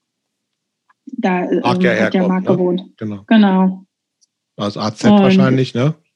Genau, das war das AZ. Wir haben da auch zeitweise mal geprobt, aber ich glaube, hauptsächlich haben wir in Göttingen geprobt, mhm. weil das für uns, da wir ja alle aus äh, verschiedenen Städten kamen, war das ähm, am leichtesten, ähm, nach Göttingen zu fahren. Das, ja, das ist ja auch, also es war zu der Zeit ja noch ungewöhnlicher, als es, glaube ich, heutzutage ist, dass Leute in ganz anderen Städten wohnen, ne? Also, mhm. und das war bei euch relativ, also ziemlich weit also war, war, wo war Rocco zu der Zeit? In ich, der hat, wo hat er denn gewohnt? Der hat, glaube ich, nicht mehr in Altenburg gewohnt, sondern der hat in, in Leipzig gewohnt, ja, glaube ich. Irgendwie habe ich auch Leipzig im Kopf gehabt. Also ich dachte auch. Der wohnt ja, der wohnt ja jetzt in Hannover. Aber ich meine, der hätte in Leipzig mal gewohnt. Scheiße, ich weiß das gar nicht. Und Aachen mehr. ist natürlich auch einfach mal irgendwie gefühlt am Arsch der Welt. Genau. Ich glaube, ein paar Mal haben wir auch in Gießen geprobt, weil Gießen ist ja auch so in der Mitte. Und ich weiß aber nicht mehr, das ging dann irgendwann nicht mehr in Gießen zu proben, glaube ich, oder so. Ich weiß gar nicht mehr, was da jetzt genau ausschlaggebend war. Ähm, und ich finde, ich habe immer, als wir mit Glasses unterwegs waren, habe ich immer gedacht, wir haben ganz wenig getourt oder ganz wenig gespielt, aber das stimmt gar nicht. Wir haben eigentlich schon relativ viel gespielt für unsere Verhältnisse und waren ja auch mal in den USA und so. Und wir haben, also wir haben nie längere Touren gemacht, aber wir waren eigentlich schon recht viel, dann halt immer mal kürzer unterwegs. Also für eine Woche oder so waren meistens so die längsten Touren. Länger ging es einfach nicht, weil Marc und Benny waren damals, standen schon richtig in Brot und Arbeit. Rocco und ich haben noch so ein bisschen rumstudiert. Und ähm, für uns war das irgendwie eher locker. Was ist ähm, so an, bei Touren und Konzerten bei dir hängen geblieben? Was war so ein, was gab es da so Highlights? Hm, da gab es bestimmt einige Highlights. Also ähm, USA-Tour, wo habt ihr da gespielt? Wir sind die Westküste rauf und runter getourt. Also die ganzen Städte in der, in der Westküste, von San Diego über Los Angeles, über, über halt Bay Area, Portland, ähm, Seattle und dann wieder, dann wieder zurück, glaube ich. Also ich glaube, wir sind einmal so die West Coast hoch und runter gefahren und ich fand es total geil. Also die Shows waren nicht immer der Knaller, ähm, weil wir ja halt auch, also na, das weiß man ja, eine Band aus Deutschland in den USA ist, auch selbst wenn das halt irgendwie subkulturmäßig so ein bisschen vernetzt ist, kommt man, also weiß ich nicht, kennt trotzdem einen nicht so viele Leute. Aber wir sind ganz gut angekommen und ähm, das Gute war ja, dass wir mit Kumatre gefahren sind. Und ich würde es auch keiner deutschen Band empfehlen, alleine auf Tour zu gehen, immer mit einer Army-Band zusammen, die auch daher kommen. Die wissen dann mit den Geflogenheiten, dass, wie man alles macht. Die haben wahrscheinlich eine Backline, hoffentlich. Und ähm, ja, also ist auf jeden Fall zu empfehlen. Wo habt ihr da so gespielt? Ähm, wir haben, also zum Beispiel, wir haben einmal auf diesem Half Moon Fest gespielt. Das war ein Festival in der Bay Area. Das fand ich ziemlich cool, weil das auch größer war. Dann haben wir ganz viel in halt Häusern gespielt, also weil einfach ja so die Szene da ist ja ganz anders, also hier in den USA ist ja ganz anders als so UCs und sowas, so Strukturen, die gibt es da einfach gar nicht. Und ähm, entweder dann, also dann spielt man halt in so Punkhäusern, wo halt so Leute zusammen wohnen. Und so dann halt Basement-Shows so, quasi, ne? Genau. Mhm. Ich weiß gar nicht, seid ihr mal mit Highscore irgendwo in den USA gewesen nee. oder mit Münster? Auch nicht, ne? Auch nicht. Eine USA-Tour habe ich noch nie irgendwie machen mhm. müssen. Reizt mich auch tatsächlich nicht so wirklich. Also nicht, nicht das erste, wo ich hinfahren würde, wenn mir jemand sagt, ich mache eine Tour für dich, egal wo, wäre es nicht USA. Also ich fand es mega geil, mir hat es auch viel Spaß gemacht, war auch super anstrengend teilweise. Ist natürlich krass, halt immer mit einer anderen Band äh, unterwegs zu sein. in einem Van tatsächlich auch, oder? In einem Van. Mhm. mhm. Es war sau heiß. Wir sind, äh, wir haben auch in Arizona gespielt. Und da waren es irgendwie, äh, ich weiß nicht, 45 Grad im Schatten oder so. Und es war echt, also boah, ey, dann halt so, so zwei stinkende Bands mit Duschen, das ist ja auch nicht immer so einfach und ähm, halt in so einem heißen Van. Also schon auf jeden Fall total anstrengend, aber auch total geil. Also mir hat das immer Spaß gemacht. Und ähm, was sind denn noch so Konzert-Highlights mit Glasses? Also ich fand wirklich, ähm, ich weiß nicht, wir haben naja, ich will nicht sagen, gar keine Shows gespielt, die scheiße waren. Wir haben auch scheiß Shows gespielt. Mir fällt da gerade so Belgien oder sowas ein. Also, ich weiß nicht, Belgien, Holland, irgendwie hatten wir immer da keine besonders guten Erlebnisse, aber es war auch immer irgendwie so ein bisschen alles un unorganisiert und irgendwie, ich weiß nicht, keine Ahnung, und da kamen auch immer keine Leute und so. Also das war, aber so Deutschland, die meisten Shows, die waren eigentlich immer ganz, ganz gut. Also was mir so in Erinnerung geblieben ist, war auf vielen Konzerten auch ziemlich betrunken, muss ich sagen. Mhm. ähm, aber ja, also. hat schon Bock gemacht. War eigentlich, hast du eigentlich in allen Bands, in denen du, oder in denen du gesungen hast, war klar, hast du da immer Texte geschrieben? War das immer, kam das immer von mhm. dir? Ja. Und Artwork-Geschichten also, und sowas war ja bei Glasses auf jeden Fall auch so, ne? War das sofort mhm. klar für dich, dass du das machen willst? War das irgendwie Thema? Ähm, ja, doch. Also ich habe irgendwie gedacht, sowas kann ich bestimmt. Also ich fand schon immer Album-Artworks total interessant und habe dann gedacht, vielleicht kriege ich ja sowas auch gebacken und ähm, habe das erst so ein bisschen mit so Malerei rumprobiert und ähm, dann habe ich diese Computerprogramme, also Photoshop, InDesign irgendwann später gelernt, habe gedacht, vielleicht kann man das ja irgendwie verbinden. Und ähm, so hat das bei mir angefangen, dass ich äh, gemerkt habe, ich finde das eigentlich voll geil, Kunst und Musik miteinander zu verbinden. Und Album-Artworks, das ist ja der, die, die perfekte Symbiose. Was Besseres gibt es ja gar nicht. Wie, wie, wie findest du im Nachhinein die Glasses-Cover, die du gemacht hast?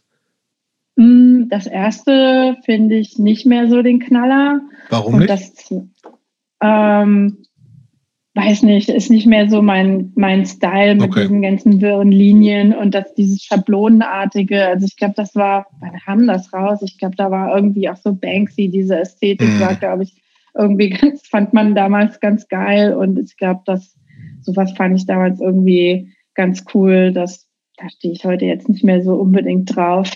Ähm, ähm, das zweite, das ist ja so ein gemaltes Bild von so einem, ähm, das ist quasi, das ist nicht meine Idee. Das mhm. zweite, ähm, ähm, ich habe jetzt vergessen, wie das im Original heißt diese, das ist so eine Illustration und die ist eigentlich quasi fast genauso wie das, was ich da gemacht habe. Ich habe das ja, okay. quasi nur nochmal neu übernommen.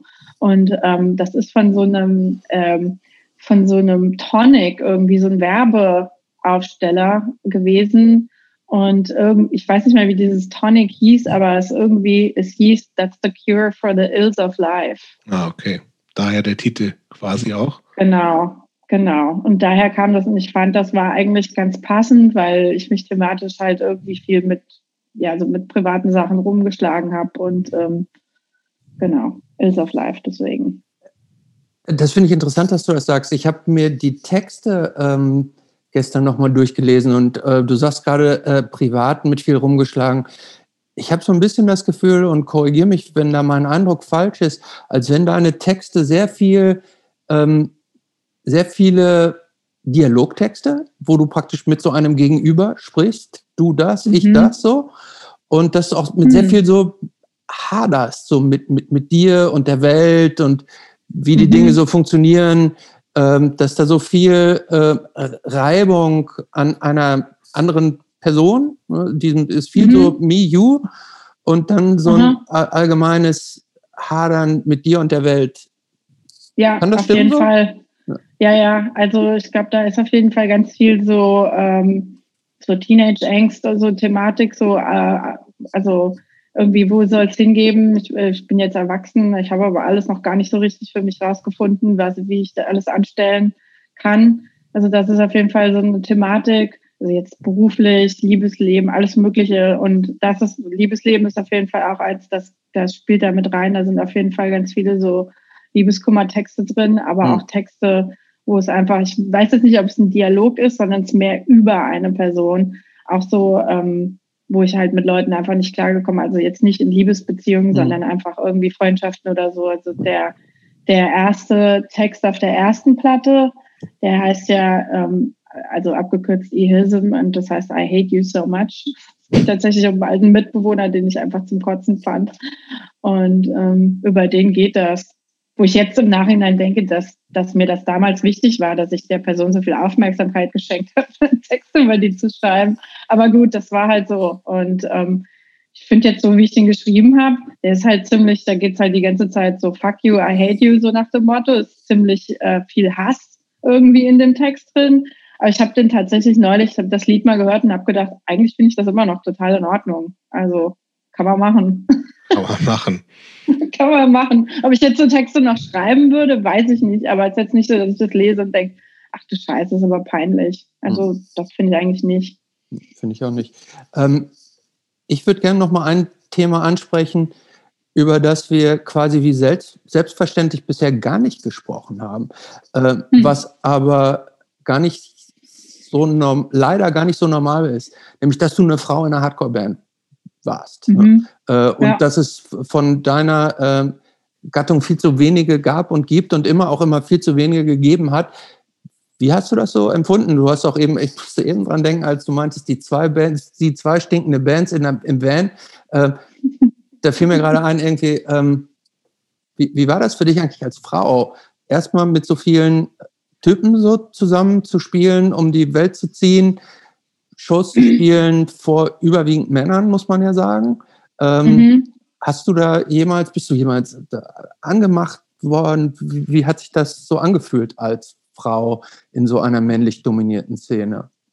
Also ich habe mich eigentlich gar nicht äh, von Anfang an gar nicht so als so außenstehend betrachtet. Also ich habe ja auch durch Skaten war ich auch immer mit Männern unterwegs und hatte viele dann später ähm, Freunde, die Männer waren und ähm, fand das irgendwie immer gut und habe gar nicht so mich wahrgenommen als, ah, ich bin jetzt aber anders, sondern ich hatte immer das Gefühl, ich gehöre da einfach mit dazu. Und ähm, das war dann wirklich erst später, als wir angefangen haben, mit FA live zu spielen, wo dann halt ziemlich sexistische Sachen auf einmal zum Tragen kamen. Also ich weiß, ich kann mich an eine Show in Berlin erinnern, wo so zwei Prolls irgendwas von Titten rausgerufen haben und so. Und die sind dann zum Glück, also das war richtig schlimm. Das gab eine richtige Schlägerei, weil ähm, wir hatten da eine, eine Show gespielt ohne Bühne oder wir haben uns entschieden, vor der Bühne zu spielen, weil so Wo war das denn? Weißt du das noch? Ähm, scheiße, wie hieß denn der Laden? Da haben wir später auch nochmal mit Glasses gespielt. Ähm, About Blank? Nee, nicht im About Blank. Ähm, war irgendwas im Cassiopeia. Ah ja, okay. Mhm. Oh. Ich weiß nicht, ob es das noch gibt. Ja, ja gibt es noch. Ja. Und, ähm, genau, das, da haben wir halt auf dem Boden gespielt und da waren so zwei besoffene Typen, die haben halt schon rumgekrüllt mit Hitten raus und so weiter. Dann habe ich irgendwie was gesagt dann müsste er halt irgendwie in eine Stripbar gehen oder so. Wir machen hier Musik. Und ähm, das fanden sie schon irgendwie komisch. Und ich weiß, der eine von den Typen, der kam auch immer sehr nah so beim Tanzen und hat dann wirklich äh, sein, sein Bein zwischen meine Beine so geschoben. Also die waren total aufdringlich. Und ähm, dann habe ich dem mit dem Mikro eine reingehauen. Und ähm, dann kam er auf mich zugerannt und hat ähm, hat geschrien, du blöde Fotze. Und dann kam irgendwie der Schlagzeuger übers Schlagzeug gestiegen und dann gab es so eine richtige Prügelei und dann sind die halt rausgeflogen und das Konzert war zu Ende. Also das war so mit eins der schlimmsten Erlebnisse, würde ich mal sagen. Ähm, und ja, natürlich ähm, bei FA war das mit diesem äh, Female Fronted, war ein bisschen mehr ausgeprägt. Und ich fand das schon immer albern, weil irgendwie, das sagt doch überhaupt nichts über die Musik. Ne? Also ich habe immer gedacht, was soll das, das da drauf zu schreiben. Bei Glasses war das tatsächlich kein Thema. Also ich glaube okay. wirklich, ich glaube nicht, dass bei Glasses irgendwann mal ein Flyer umgegangen ist, wo Female Fronted drauf stand. Also das war immer nur der X-Faktor. Ähm, aber da, bei FA war das auf jeden Fall mehr ein Thema. Und dann natürlich sowas wie, wir haben ausgeladen und ich wollte irgendwie, bin an die Theke gegangen, also es war immer bei, bei allen Bands irgendwie so der Fall, ich bin an die Theke gegangen und wollte halt ein Getränk und dann wurde, wurde ich gefragt, bist du mit der Band mit dabei? und dann habe ich gesagt, äh, ich spiele in der Band. Genau. Ja, das sind das, äh, damit muss man sich halt äh, auseinandersetzen, leider. Aber das war jetzt nicht regelmäßig so. Hier die, äh, die, Louise, nee. die Louise von The Tangled Lines, die hat erzählt, dass die regelmäßig äh, ihr irgendwie so ausziehen oder sowas zugerufen mm -mm. wurde von betrunkenen, pöbelnden Typen. Nee, also das gar nicht. Und bei Glasses, glaube ich, ist das auch nie vorgekommen. Also irgendwie hatten wir, hatten wir irgendwie ein geileres Publikum die, glaube ich, äh, auch schon. Also ich glaube, bei FA war das oftmals so, dass dann einfach so komische Trottel halt aufs Konzert gekommen sind, die jetzt nicht die Band kannten, sondern einfach so mehr oder weniger zufällig dann halt da waren. Ähm, und bei Glasses, das war schon irgendwie ein ausgewählteres Publikum, die sind gekommen, weil sie wahrscheinlich die anderen Bands kannten, Trainwreck oder Perth Express und deswegen sind dann da hingegangen. Und ich glaube, das waren dann einfach schon von vornherein nicht so totale hohle Idioten.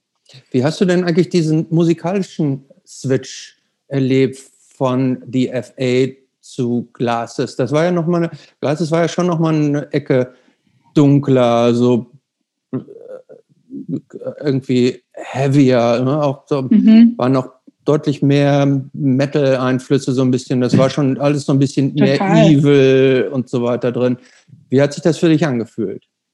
Ähm, also ich fand dann irgendwann auch so, so Kram schon ein bisschen mehr interessant. Also wir hatten ja, wir haben tatsächlich auch so ein bisschen, ich habe mir immer die erste Platte angehört. Ich finde, haben wir teilweise so richtig so ein bisschen so Doomig und Stoner-Riffing mhm. äh, tatsächlich auch irgendwie drin. Und das fand ich auch damals schon ganz geil irgendwie. Also und von daher fand ich das ganz passend und fand das auch, ähm, ja, ich wollte mich musikalisch auch ein bisschen weiterentwickeln und so ein bisschen von dem nur so punkig 1, 2, 3, 4 so ein bisschen weg und mal gucken, ob man irgendwas anderes machen kann. Und das hat mir eigentlich ganz gut gefallen. Obwohl es ja witzig ist, ne? weil eigentlich, ähm, wenn man die anderen Bands bei Glasses anguckt, keiner hat so eine Musik vorher gemacht. Und eigentlich, ähm, glaube ich, kommen wir musikalisch, also wenn wir uns jetzt auf eine Band einigen müssten, eine Konsensband, ich glaube, da wird man gar keine finden. das ist ganz, ganz, also wir haben, kommen aus ganz unterschiedlichen Richtungen, haben ganz unterschiedliche Geschmäcker. Also als ich mit Glasses angefangen habe, habe ich auch gerade so ein bisschen tougheren Hardcore gehört. Zum Beispiel fand was? Dann so, so, so Bridge Nine Bands fand ich hm. cool, so Carry On und American Nightmare und Champion und sowas.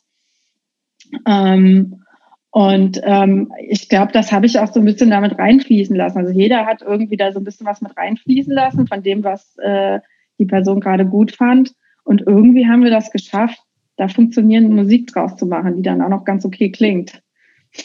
Nach wie vor, ja, total. Aber es war das ähm, so bei so einer gefühlten Projektband, wie das ja am Anfang so ein bisschen war, mhm. ähm, klingt das für mich eigentlich immer so, wir wollen auch genau so und so klingen und äh, meine, meine Marc ist ein, ein super Musiker und können ja alle was. Ähm, ist das trotzdem, also fühlt sich das ganz anders an, weil das nicht so, wir treffen uns weil wir jetzt alle vor Ort sind und guck mal, was passiert, sondern äh, ist das so eine Band gewesen, wo eigentlich schon eine Person fast alles reinbringt und dann spielen die anderen nur mit? Oder inwieweit ist das auch noch äh, ein gemeinsames Produkt überhaupt geworden? Also Produkt natürlich dann schon, aber inwieweit sind alle, alle an, an Songwriting, Struktur etc. pp. beteiligt gewesen? Ähm, also Marc hat natürlich immer so das Hauptriff angeschleppt mhm. und ähm, damit quasi auch den Ton angegeben, was jetzt, wo es jetzt musikalisch hingehen soll. Und ähm, wir haben das so gemacht, da wir genau wussten, wir müssen schon ein bisschen was vorarbeiten zu Hause, weil wir uns halt, ich glaube, wir haben uns einmal im Monat zum Proben getroffen und dann haben wir schon immer irgendwie MP3s rumgeschickt. Rocco hat sich dann da schon irgendwie fürs Schlagzeug was überlegt. Ich habe da einen Text dazu geschrieben. Also wir haben schon viel Vorarbeit geleistet, weil anders hätte das gar nicht funktioniert. Und ähm, dann sind wir halt zusammengekommen und haben dann den, den Song halt zusammengestückelt im, im, an so einem Wochenende oder vielleicht haben wir auch an einem Wochenende manchmal zwei Songs geschafft, je nachdem, ich weiß gar nicht mehr genau. Aber äh, da musste von allen schon immer recht viel eingebracht werden, sonst hätte das nicht funktioniert. Also einfach mal so ein bisschen rumjammen im Proberaum und dann gucken, ob man daraus einen Song machen kann. Das hätte nicht funktioniert. Da hatte ich auch keinen Bock drauf und ich glaube, den anderen geht es auch genauso. Also mhm. wir waren schon so ein bisschen zieleorientiert. Ähm, wie ging es mit Glasses eigentlich zu Ende? Hing das mit deinem Umzug? Ähm, ich glaube, ja, auf jeden Fall. Ähm, also, was heißt zu Ende? Wir haben es ja nie wirklich aufgelöst. Ähm, ähm wir wollten sogar, wir haben ja sogar mal eine Tour gemacht, als ich schon hier ähm, um, den Umzug gemacht habe. Das war 2011. Wir sind 2012, sind wir nochmal auf Tournee gegangen. In, ah. Auf Tour gegangen, auf Tournee, ähm, auf Tour gegangen in Deutschland. Ähm, ähm, das war natürlich mit ein Grund, wobei ähm, ich auch gemerkt habe, ich glaube, bei Benny waren auch so ein bisschen andere Interessen da und also irgendwie war das schon nicht mehr ganz so. Aber bei mir natürlich, als ich dann der, der Wegzug, der Umzug hatte es, äh, hat dem Ganzen das i-Tüpfelchen aufgesetzt oder wie auch immer man das nennen soll. Und ja, wir, wir müssen, wir müssen natürlich über das Flufffest 2011 sprechen, ne? Oh Gott. Okay. Oder du kannst auch sagen, ich habe keinen Bock drauf. Aber es, es gibt Videos davon und sowas. Du weißt ja, wie es du weißt. Also es gab, es gab einen Vor Vorfall während. Äh, ich konnte es übrigens nicht glauben, als ich gesehen habe. Du wusstest das nicht vorher? Nein, ich wusste, ich wusste es nicht. Äh, ich okay, dann erzähl, mit, dann erzähl du vielleicht mal, was passiert ist. Ich muss, es mir, ich muss es mir dreimal angucken, um es überhaupt glauben zu können. Also wer, ich möchte es nicht erzählen. Wer möchte das denn erzählen, was da passiert ist? Nee, ich glaube, er sollte jetzt mal selber erzählen, was da passiert ist. Und wie du das also wahrgenommen hast. Oder, haben wir, ja, oder kommen wir jetzt hier zum Thema, über das wir lieber nicht reden? Geht schon. Ähm, aber so, so super angenehm ist es nicht. Nee, aber das okay. glaube ich dir gerne. Das wäre mir auch nicht angenehm. Du versuchst nee, also, vielleicht für dich. Genau. Ähm, also ich habe ja meinen Mann kennengelernt auf der, auf der Ami-Tour hier. Mhm. Der hat bei der Band Black Breath gespielt, äh, war der Gitarrist. Und wir haben, ich glaube, haben wir auf der Tour mit denen zusammen ein paar Mal gespielt, weiß ich jetzt nicht mehr, aber wir haben irgendwann Glasses und Black Breath haben auch ein paar Mal zusammen gespielt und dann haben wir uns so, so ein bisschen rumgeflirtet und so haben gemerkt, wir mögen uns irgendwie. Und ähm, dann habe ich ihn tatsächlich, äh, der hat in Seattle gewohnt, habe ihn da besucht und ähm, habe dann wirklich zwei Wochen mit ihm verbracht und danach war dann irgendwie klar, okay, Pärchen. Wir, wir, wir, wollen da, wir versuchen das jetzt, obwohl ich halt in Deutschland gewohnt habe. Ich war ja noch gar nicht mit der Uni fertig und ähm, ja, haben uns halt so gedatet und uns halt nur so alle paar Monate konnten wir uns sehen. Mhm. Also das war ja echt, ich hatte überhaupt kein Geld und er war, hat als Barkeeper gearbeitet. Das war alles total schwierig, ist halt viel mit Black Breath auf Tour gewesen ja, die waren und, eine Zeit lang sehr ähm, aktiv ja auch, ne? Die waren super aktiv. Die ja. haben ganz lange gemacht. Die haben so sechs Wochen lang, sind die getourt und so eine komplette USA-Tour, also von der West Coast zu East Coast gefahren. Mhm. Der hat mir so Stories erzählt, wo ich echt nur gedacht habe, oh Gott, das wäre für mich, glaube ich, echt zu viel gewesen. Zumal ja hier die Strukturen halt auch ganz anders sind. Ich finde, in Deutschland wird man echt super umsorgt, was Band äh, auf Tour angeht. Und hier ist, ist man sich wirklich so teilweise selbst überlassen und ist viel, viel anstrengender.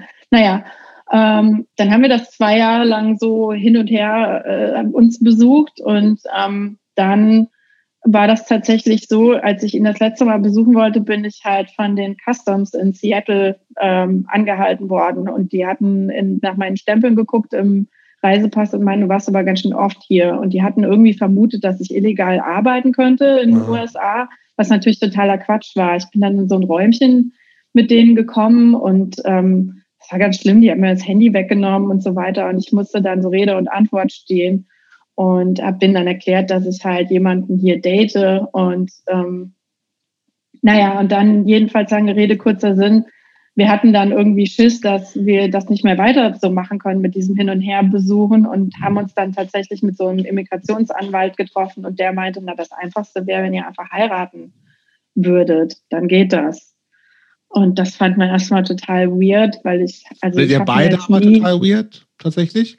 Ich weiß tatsächlich nicht, ob er das so weird fand wie ich. Mhm. Ich habe nie irgendwie gedacht, dass ich mal heiraten werde. Ich fand jetzt nie, dass das irgendwie mein Traum ist oder irgendwas. Also, weiß. Äh, genau, sowas irgendwie. Also das fand ich alles total absurd auch vor den ganzen, also mit den ganzen Politkram, den ich gemacht habe, weil so Zweierbeziehungen und so, es ist ja alles immer so, muss man erstmal alles auseinandernehmen. Erstmal kritisch auf jeden Fall. Als alles sehr kritisch. Sehr ne? kritisch. Und ich habe das alles in, sehr kritisch und ich habe das alles auch äh, noch oder stellt es teilweise heute auch noch in Frage. Ne? Also es ist nicht so, dass ich jetzt sage, traute Zweisamkeit ist das Nonplusultra, da gibt es natürlich Probleme. Jetzt komme ich vom Thema ab. Also ähm, Genau, wir haben uns dann entschieden, wir heiraten und er dachte, es wäre ich, super romantisch, wenn er mir einen Heiratsantrag halt in aller Öffentlichkeit auf der Bühne machen würde. Und ich wusste nicht, was da passiert. Und mir war das total peinlich. Und ähm, du wusstest tatsächlich man, nichts auch, davon, ne?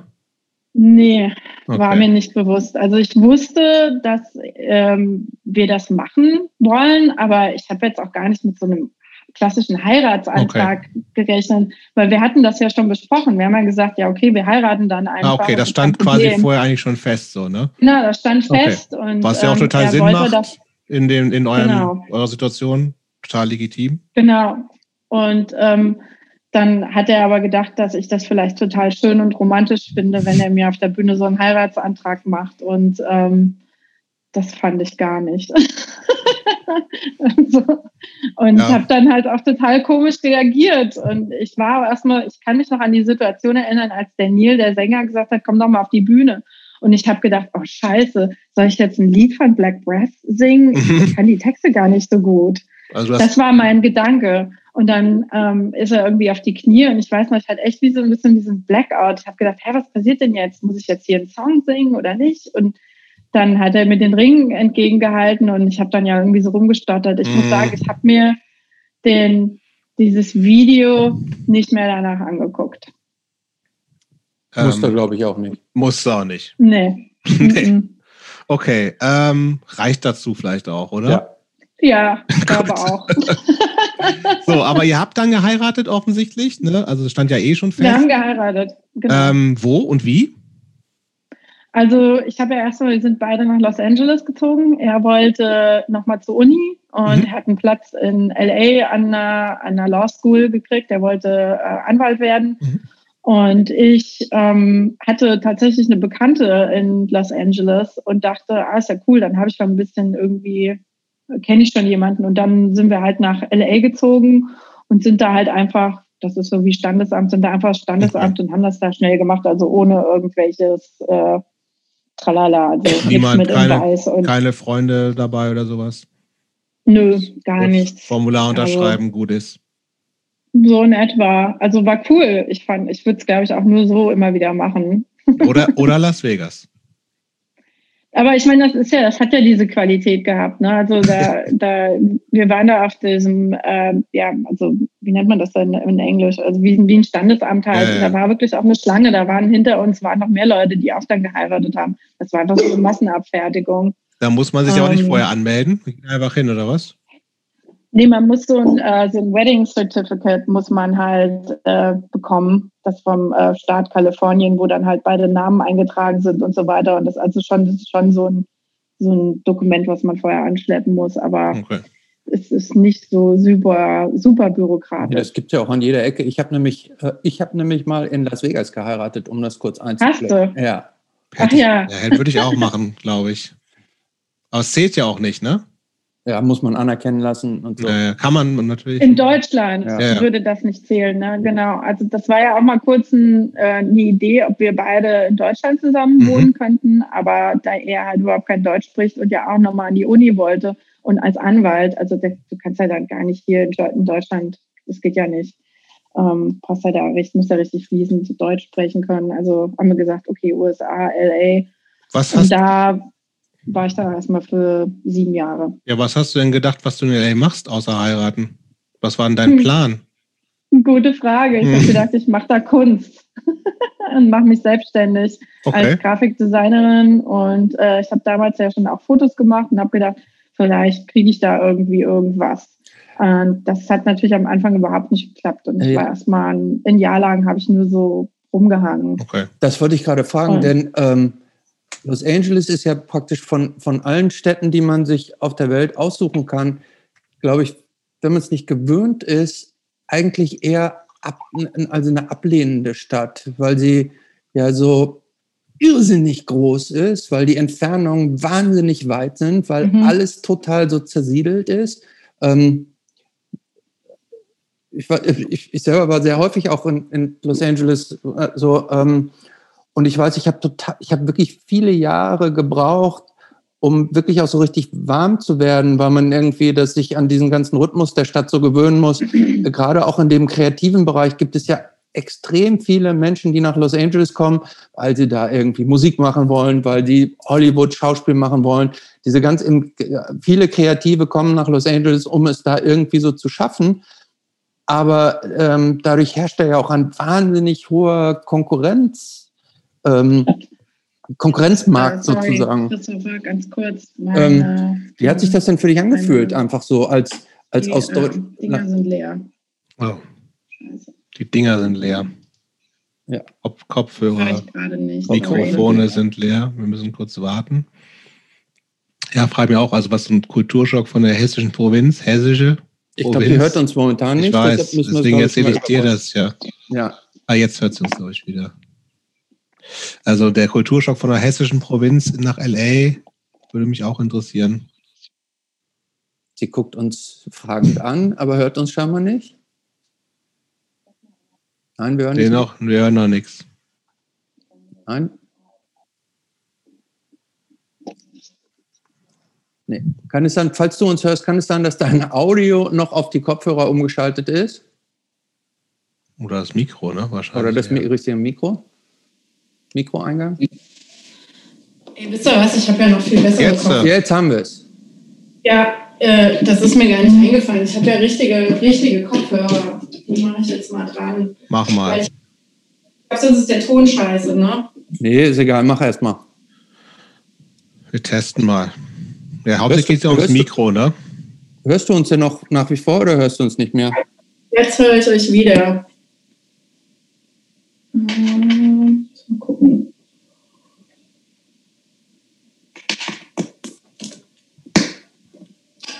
So. Und die Technik ist wieder. Okay. Hörst du uns? Ja. Cool. Ja. So ist das irgendwie viel besser. Sehr gut. Ja, Sound ist, also das vorher war, weil, glaube ich, das, das Mikro war besser, aber so Latte. Ist ja auch egal. Ähm, genau, geht um, äh, das hast du auch so weit mitgekriegt, ne? also die Frage nach dem, um kurz, um es kurz zu machen, die Frage nach dem Kulturschock von der hessischen Provinz nach L.A.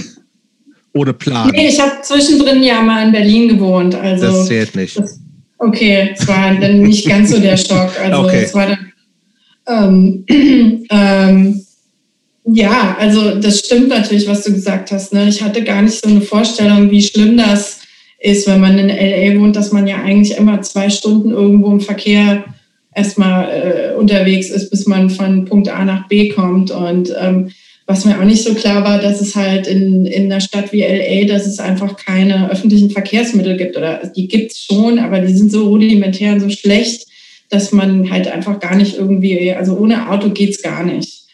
Und ähm, ja, ich weiß nicht, ich fand das alles aufregend und habe mir, glaube ich, gar nicht so richtig einen Kopf gemacht, was ich dann da später mal machen soll. Und habe dann auch erstmal, wie gesagt, ein Jahr lang so gar nichts gemacht. Ähm, mich erstmal irgendwie zurechtgefunden. Und, ähm, Aber es ist ja auch nicht billig in LA zu wohnen. Ne? Also wie habt ihr euch denn da finanziert? Also dein, dein Mann äh, wollte auf die Law School. Ähm, mhm. Ihr habt Du hast erstmal noch nichts verdient. Ähm, nee. Wie habt ihr euch denn da überhaupt durchgeschlagen? Also kannte dein, habt, wie lief das finanziell? Denn es ist ja auch keine günstige Stadt, um zu leben. Nee, ist sauteuer. Also der hatte Ersparnisse. Das war so ein, quasi so ein Fundus für sein Studium und darüber haben wir uns dann erstmal damit über Wasser äh, gehalten, so die erst, das erste Jahr, glaube ich, äh, komplett, bevor ich dann halt den Job bei Southern Lord bekommen habe. Wo, wo, habt ihr gewohnt in, in LA? Wir haben in äh, Los Feliz gewohnt, das oh, ist so. Oh, Ja, kenne ich. Ja, ähm, also. Aber das ist doch ein Innenviertel, gleich, gleich neben Silver Lake, also, also das ist ja. Genau. Äh, ja. Und ähm, da haben wir auch eigentlich äh, fast die komplette Zeit gewohnt, also nicht in derselben Wohnung, aber so auf der East Side an, die, an der, in dem Radius. Also Silver Lake war tatsächlich immer ein bisschen zu teuer. Und ähm, Los Feliz konnten wir uns halt äh, gerade so leisten, mehr oder weniger. Ist nicht auch dieser große Amoeba-Plattenladen, ist das nicht auch Los Feliz? Der ist in Hollywood, aber Hollywood ist direkt neben Los Feliz. Und Hollywood habe ich ja dann habe ich ja dann auch gearbeitet später. Genau, du bist dann, du hast es eben schon angedeutet, du bist ja bei, irgendwie bei, auf, über irgendwelche Umstände hast du bei Southern Lord angefangen zu arbeiten. Genau, da, ähm, also äh, Black Breath waren ja auf dem Label mhm. und ähm, darüber kam die Connection äh, zustande. Also der Zack, mein, mein Mann, der hat da ja nicht mehr gespielt, weil er eben wieder äh, auf die Uni wollte. Und ähm, die waren aber, äh, die haben in LA gespielt und da war natürlich der Labelboss, der Greg Anderson, der war da. Und ich weiß noch, ich war total betrunken und habe dem meine Visitenkarte in die Hand gedrückt und habe gesagt, ich kann sowas auch. Ich bin voll gut hier mit Grafikdesign und so. Falls du mal irgendjemanden brauchst, dann ruf mich doch an. Und ich weiß noch, ich bin den nächsten Tag aufgewacht und es war mir ultra peinlich. Das ist ihm und, in Los Angeles vermutlich auch vorher noch nie passiert, sowas, oder? genau. Endlich ja, habe ich hier mal jemanden, der auch Grafik, Grafik. und Design kann. Ja, und ähm, der hatte einen Grafikdesigner, der hatte einen Inhouse-Designer natürlich. Und zwar war das der Aaron Edge, den kennt man vielleicht aus dem äh, Film The Edge of Quarrel. Ähm, ja. Mhm. Also musikalisch war der gar nicht so viel unterwegs. Der hat später dann mal eine Band gemacht mit irgendeinem Typen von Job, aber ähm, das, das, daher könnte man ihn vielleicht kennen, vielleicht aber auch nicht. Also ich weiß, die, die Straight Edger, mit denen ich groß geworden bin, die fanden den Film total geil. Und als den, den Film kenne ich auch, ja. Aber ja, eigentlich, eigentlich ist der nicht geil, oder? Nee, natürlich nicht. Nee bisschen gute Musik manchmal, aber. Ja, ja, aber auch, ja das, ist totaler, das ist totaler Käse, der Film, aber egal. Ähm, und der hat da. Anderes. Genau, der hat da gearbeitet als Art Director oder mhm. In-house Designer oder wie man es nennt. Und der wollte nach Portland ziehen. Das hat tatsächlich richtig gut gepasst. Und äh, der Greg wollte also niemanden haben, der irgendwie von zu Hause aus arbeitet. Er wollte, dass jemand im Office ist. Und dann habe ich mich bei ihm vorgestellt und wir haben über Musik gelabert und so. Ich weiß, ich hatte ein Floorpunch-T-Shirt an, das fand er total geil. Und ähm, ja, der hat ja auch bei Brotherhood gespielt, ne? Genau. Also ist ein, ja, ist ein, halt ein alter Hardcore-Typ, ja. ne? Und ähm, der sich dann irgendwann entschlossen hat, ein Metal-Label zu machen. Und ähm, wir haben uns, wir fanden uns gleich sympathisch und dann habe ich angefangen, da zu arbeiten. Und das war total cool. Also das ging dann auch eigentlich relativ easy und relativ schnell. Also ich habe mal später von anderen Leuten gehört, wo ich dann gemeint habe, ja, ich habe so ein Jahr lang nur rumgehangen. Und dann meinten viele, also das ist echt wenig für LA. Also viele Leute, die nach LA ziehen, die hängen viel länger irgendwie rum und haben keinen Job oder müssen erstmal bei Starbucks arbeiten oder irgendwie sowas in der Richtung. Und ja, achso, genau. Ein, Teil davon, muss ich natürlich auch sagen, habe ich auf meine Arbeitsgenehmigung gewartet. Das ist jetzt nicht so, dass man heiratet und dann kann man gleich arbeiten. Man muss dann noch etliche Formulare ausfüllen, bis man die Green Card endlich hat. Und dann kommt dann irgendwann auch die Arbeitsgenehmigung, so nach, weiß ich nicht, nach einem halben Jahr oder so. Also aber in der Zeit darfst du wirklich gar nichts machen, nicht mal so, so Starbucks, McDonalds, Scheiß, nee, gar nichts. Also illegal geht natürlich. Klar, geht immer, ja, ja. ja. aber Machen legal. ja genug immer noch in genau. überall, ja, ja. Genau, und dann habe ich da angefangen zu arbeiten als Grafikdesignerin und ähm, ja, das wie, war ganz wie, cool. Wie kann man sich den Job vorstellen? Also wie, wie viel kannst du da überhaupt künstlerisch einbringen? Ähm, oder wie viel ist, wird von Bands vorgegeben? Wie viel mhm. hat, auch, hat auch so ein Typ wie Greg Anderson halt bestimmte Vorstellungen, wie Sachen aussehen sollen? Wie war das?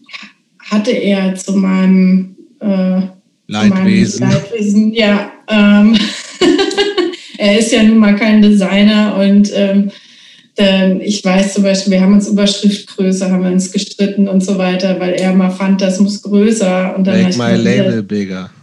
Genau, make the logo bigger. Make the logo bigger. Und das war mit so anderen Designfreundinnen und Freunden war das auch immer so ein Running Gag, weil das auch, das ist echt so der Hauptklienten, äh, das Problem mit irgendwelchen Klienten, make the logo bigger. Immer. Äh, und ähm, ja, auch sonst so wollte er natürlich immer gerne das, so das letzte Wort haben, wo ich gedacht habe, ah Mann, aber so wie ich das gemacht habe, sieht das doch eigentlich viel geiler aus. Und die Bands natürlich, also ey, manchmal habe ich da mit Bands gearbeitet und es war so ein Chaos. Und also ich weiß zum Beispiel, eins der schlimmsten Erlebnisse war tatsächlich Power Trip. Mit den Typen zu mhm. arbeiten war so total horrormäßig. Da kriegst du von jedem einzelnen Bandfuzzi eine E-Mail und jeder will was anderes. Also total. Aber wie, wie läuft das auf so einem, also die, das es gibt Ideen, was auf dem Cover sein soll.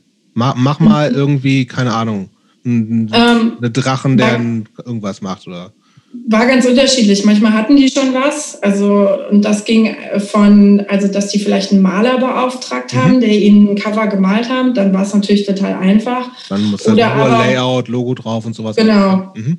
Um, ähm, oder aber ähm, sie haben mir irgendwelche Handyfotos von irgendwie einem Klapp-Handy angebracht, die total pixelig und scheiße waren. Und dann hieß es, kannst du damit irgendwas anfangen? Wo ich dann gedacht habe, so, oh Mann. Ähm, oder aber, was es halt auch öfter gab, dass die gar keine Idee hatten. Und das war natürlich dann für mich gut, weil dann konnte ich irgendwie Greg und der Band, also ich musste mal beiden quasi so meine Idee präsentieren. Und da habe ich dann auch angefangen, so richtig, richtig Album-Artworks zu machen und das mit Fotos zu machen und dann Fotos irgendwie am Computer zu verändern und so. Und ähm, ja. Magst du mal erzählen, ähm, die Highlights deiner ähm, Art Director Karriere bei Southern?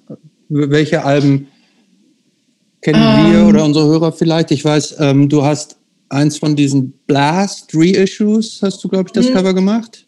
Ich habe beide Blast, die haben zwei Reissues ah, beide, rausgebracht ja. die habe ich beide okay, gemacht. Und ähm, das war genau das, äh, das erste, ähm, die sind ja auch totale Sabbath-Fans und ähm, das, da sollte es das erste so in die Richtung gehen. Und das zweite war quasi nochmal ähm, eine, eine Interpretation von dem Originalcover. Mhm. Und das war, glaube ich, auch die Blast-Alben, das ist ein gutes Stichwort. Ich glaube, das waren die ersten beiden Alben auf Southern die ich auch komplett gemacht habe, wo ich die Fotos zugemacht habe, habe dann das ganze Editing übernommen und habe dann auch die ganzen Typo und das, beziehungsweise das Logo von denen, das gab es ja schon, das habe ich ja jetzt nicht neu erfunden. Aber da habe ich wirklich alles gemacht. Also nicht, dass mir da so ein Teil zugeschasst worden ist. Und das war richtig cool. Das sind Ansonsten, ja auch sehr hochwertige Alben äh, insgesamt von der, von der Verpackung, nenne ich es jetzt mal. Ne? Genau. Voll, ja. Also, ja, ja, der, also der Greg bei so bestimmten Releases, da ähm, haben wir in, äh, bei einer Druckerei so ein äh, Gatefold äh, machen lassen, was nicht einfach, das sind das, äh, ähm, wie heißt es dann, den, den Begriff, ähm, vergessen, wo das nicht aus einem Karton gemacht wird, weil das dann einfach so zusammengeklappt wird, sondern das wird dann wirklich mit so einer Folie draufgeklebt und so weiter. Also so ein bisschen höherwertig. Und der hat ja auch immer was mit bunten Vinyl gemacht und so. Also ja, genau, wie du schon sagst, ziemlich hochwertig. Aber es ist echt, du hast irre, also mal gut, das war eine lange Zeit, aber das wirklich sind, äh, wenn da auch wieder so Discogs so halbwegs stimmt, sind wirklich wahnsinnig viele Cover, ja, ne? Ja, habe ich gemacht, aber natürlich nicht, wie gesagt, nicht alles. Immer mhm. ähm, zum Beispiel, ich gucke mir jetzt gerade hier an, äh, Stibalba oder sowas, das, äh, das ist ja ein gemaltes Bild. Das habe ich jetzt natürlich nicht selber mhm. gemalt. Da haben die einen, einen Künstler beauftragt. Und ich habe dann so Layout quasi gemacht. Oder hier, ich sehe jetzt gerade die Baptist Bushcraft. Da haben viele gedacht, das hätte ich gemacht, die Fotos, habe ich aber nicht gemacht. Mhm. Ähm, das, die hatten da einen Fotografen beauftragt, der das macht. Und da habe ich dann auch nur Layout, Logo und so weiter gemacht. Aber hier zum Beispiel die Primitive and Deadly von Earth, die habe ich komplett gemacht. Mhm. Und ähm, hier ähm, ähm, die Today is the Day habe ich gemacht und die Terminal von Circle. Ähm. Was ist für dich das ein Highlight da von denen? Mm, ich glaube, Earth war so mit eins der Highlights, mhm. weil ähm, die sind ja schon ein bisschen bekannter.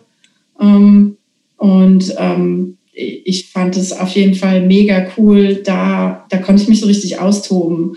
Die hatten als Referenz angebracht Houses of the Holy von Led Zeppelin. Und dann mhm. habe ich gedacht, ah, sowas kann ich ja bestimmt irgendwie auch machen. Und ich fand das total spannend, irgendwie sowas zu machen, was so ein bisschen in so eine psychedelische Richtung geht. Und habe dann so ein richtiges Fotoshoot zum ersten Mal wirklich gemacht mit, äh, mit einer Freundin von mir.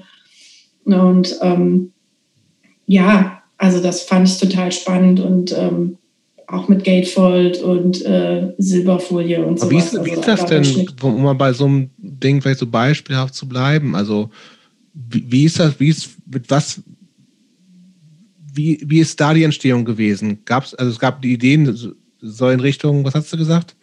Houses of the Holy. Äh, ja, genau. Ähm, und das heißt, damit stehst du dann erstmal da und überlegst dir was. Genau, also wenn ich Glück habe, dann bringt mir die Band vielleicht noch ein paar andere Referenzen an. Mhm. In, war in dem Fall nicht so?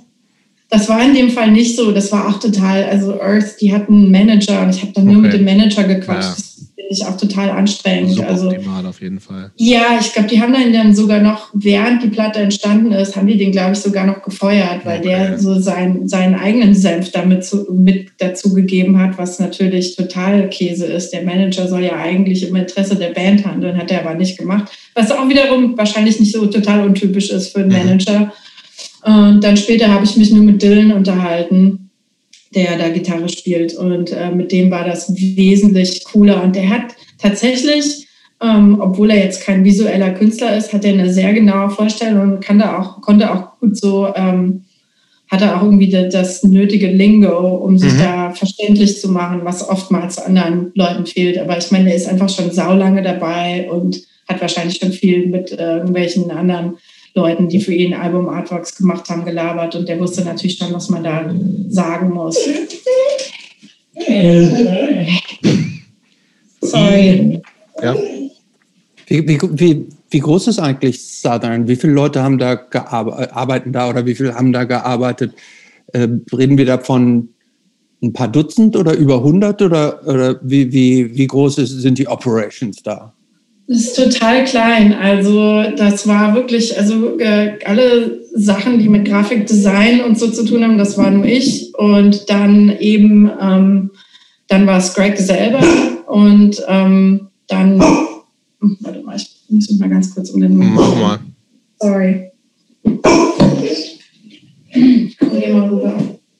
Kurze Unterbrechung für. Und, und muss raus. Und muss raus. Erst, erst wollte sie rein. Jetzt will sie raus.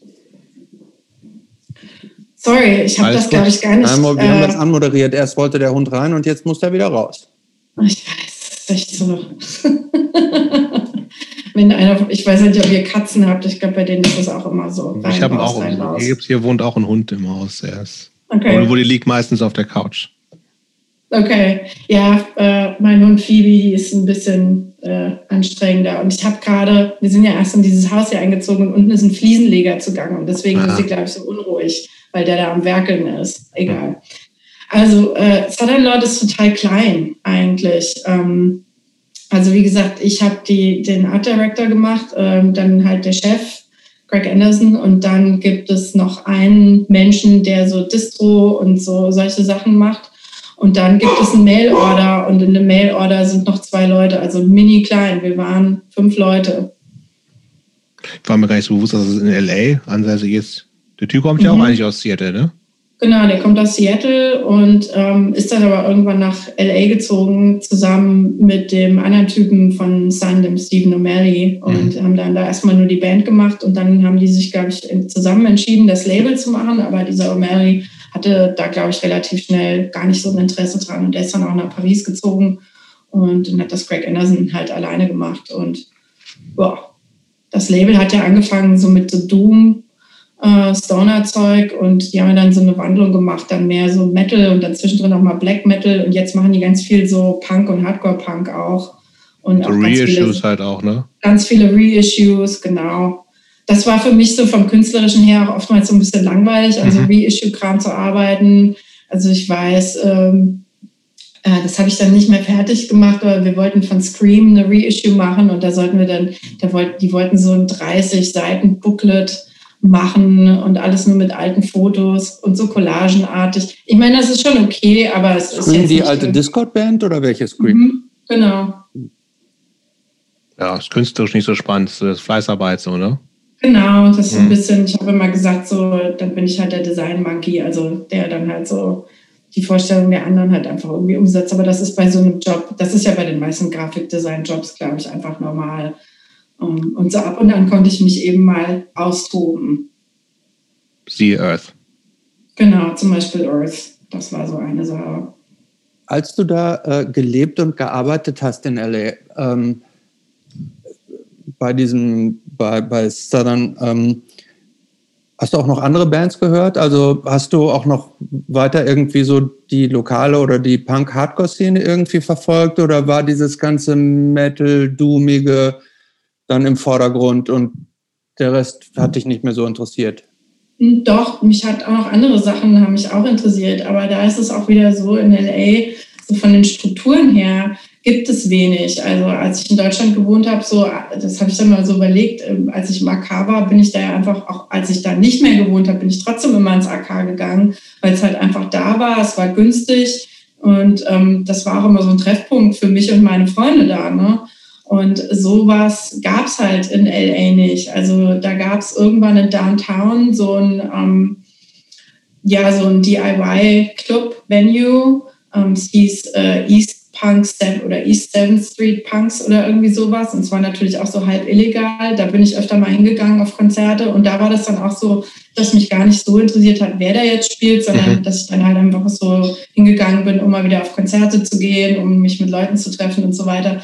Aber das, das war so ganz kurzweilig und ist dann irgendwann, ist das dicht gemacht worden. Also das war wirklich schwierig. Und ansonsten, wenn man auf Shows gehen wollte, war das eigentlich immer nur in größeren Clubs oder Bars. Also Szene, Szene gab es da gar nicht so richtig oder, oder, oder nee. gab es die und du bist nicht reingekommen oder? Äh, das kann gut sein. Mhm. Also ich weiß es nicht, ob es da irgendwie so eine DIY-Szene gibt. Ich hatte immer so den Eindruck, und ich habe mich mit meinem Mann da ja öfter drüber mhm. unterhalten, weil der ja auch so aus dem DIY kommt, genau. dass es das eigentlich gar nicht äh, so da gibt. Oder wir haben es nicht gefunden. Oder aber wir waren natürlich auch schon viel älter. In den USA, die Leute, die sowas machen, die hören spätestens mit 27 irgendwie auf. Also es ist irgendwie die, die Alters, äh, das ist irgendwie anders geschichtet. Also in Deutschland hat man äh, Leute, die wesentlich älter sind, die auch immer noch zu Konzerten gehen oder selber Konzerte machen. Und in den USA sind das immer nur Kids und ab einem gewissen Alter, das war zumindest so meine Wahrnehmung, hört das auf. Und wir waren da ja dann schon irgendwie Anfang 30, als wir in, in LA gewohnt haben. Und vielleicht haben wir den Zugang nicht gefunden, weil wir einfach schon voll waren. Mhm. so für die, für die dortigen äh, anderen Leute. Aber ich glaube einfach, die Strukturen gab es nicht. Aber habt ihr, wie, wie ähm, sah euer Leben denn aus? Ihr habt dann, also dein Mann ist auf die Law School gegangen, du hast als Grafikdesignerin gearbeitet. Habt ihr dann auch so dieses klassische LA-Leben gelebt, am Wochenende Hiking in die Hollywood Hills, ähm, ähm, samstags morgens um sechs aufstehen zum Surfen an Strand, viel Wellness, gute Ernährung, gut drauf sein, so, habt ihr das so richtig, habt ihr dieses LA, Southern California Ding so gehabt oder wie ich sah euer Leben äh, aus? Eine Zeit lang haben wir ganz schön viel dieses Work Hard, Party Hard äh, Leben geführt, was auch ziemlich LA ist, wie ich finde. Und ähm, das war auch, glaube ich, so mit ein Grund, warum ich es da nicht mehr so richtig ausgehalten habe. Also ja, auf jeden Fall auch hiken und dann auf dem Farmers Market und so, das auch. Mhm. Aber auch viel halt immer auf irgendwelchen Partys rumgefallen, auch also bedingt auch durchs Label immer viel irgendwie dann auch so größeren Shows gewesen. Und da wurde auch immer ordentlich äh, Party gemacht und so. Und ähm, da, das fand ich dann irgendwann nicht mehr so gut oder beziehungsweise es einfach so ungesund fand ich. Also ja. immer ackern und immer irgendwie gucken, dass man weiterkommt äh, mit dem Kram, den man dann macht und am Wochenende dann irgendwie Gas geben. Ist das so Whiskey a Go-Go, irgendwie so die Sunset-Szene, ist das dann, war das dann, oder? Also da sind wir auf jeden Fall auch hin, aber es gab auch ganz viele irgendwelche Partys bei irgendwelchen Leuten zu Hause, wo man halt immer irgendwie hingegangen mhm. ist und so. Also, ähm, aber ja, auf jeden Fall auch Kneipen und so weiter und dann auf jeden Fall auch auf dem Sunset Strip rumgefallen und so und da auch mal irgendwie auf größere Shows gegangen.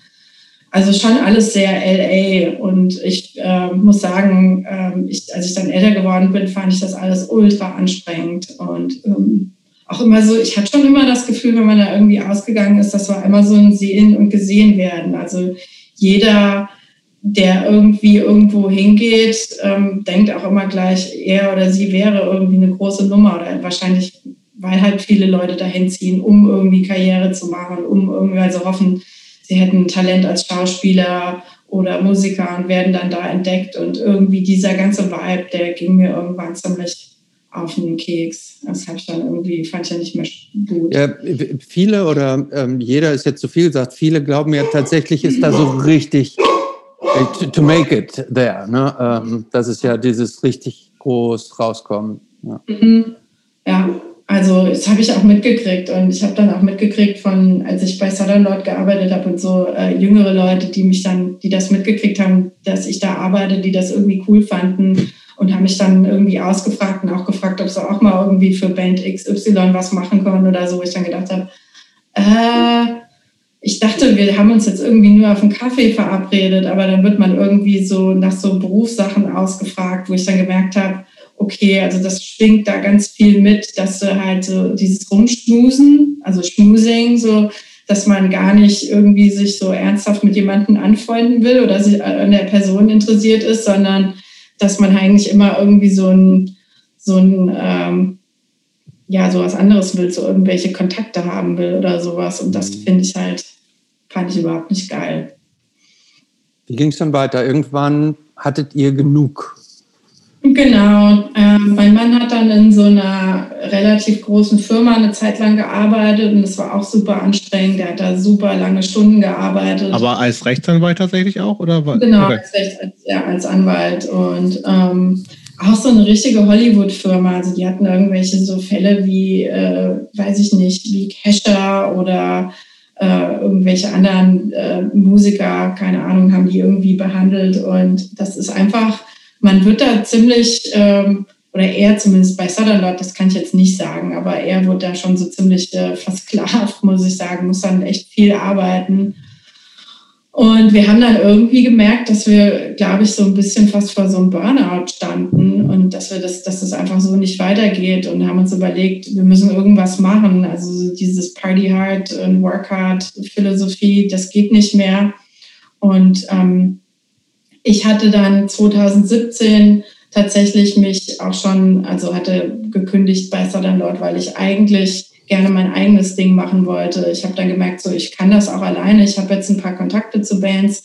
Ich versuche jetzt einfach an diese Jobs alleine ranzukommen, damit ich halt nicht mehr diese nur diese äh, diese diese Design-Sachen machen muss und sowas wie halt irgendwie T-Shirt-Design oder Tourposter und so ein Kram. Das fand ich alles irgendwie nicht mehr spannend. Ich wollte halt gerne viel mehr Fotografie machen und wollte meine eigenen Sachen machen mit Album Artworks und ähm, bin, bin dann 2017 von Southern Lord weg und für mich war dann irgendwie so, warum ziehen wir denn nicht in eine kleinere Stadt?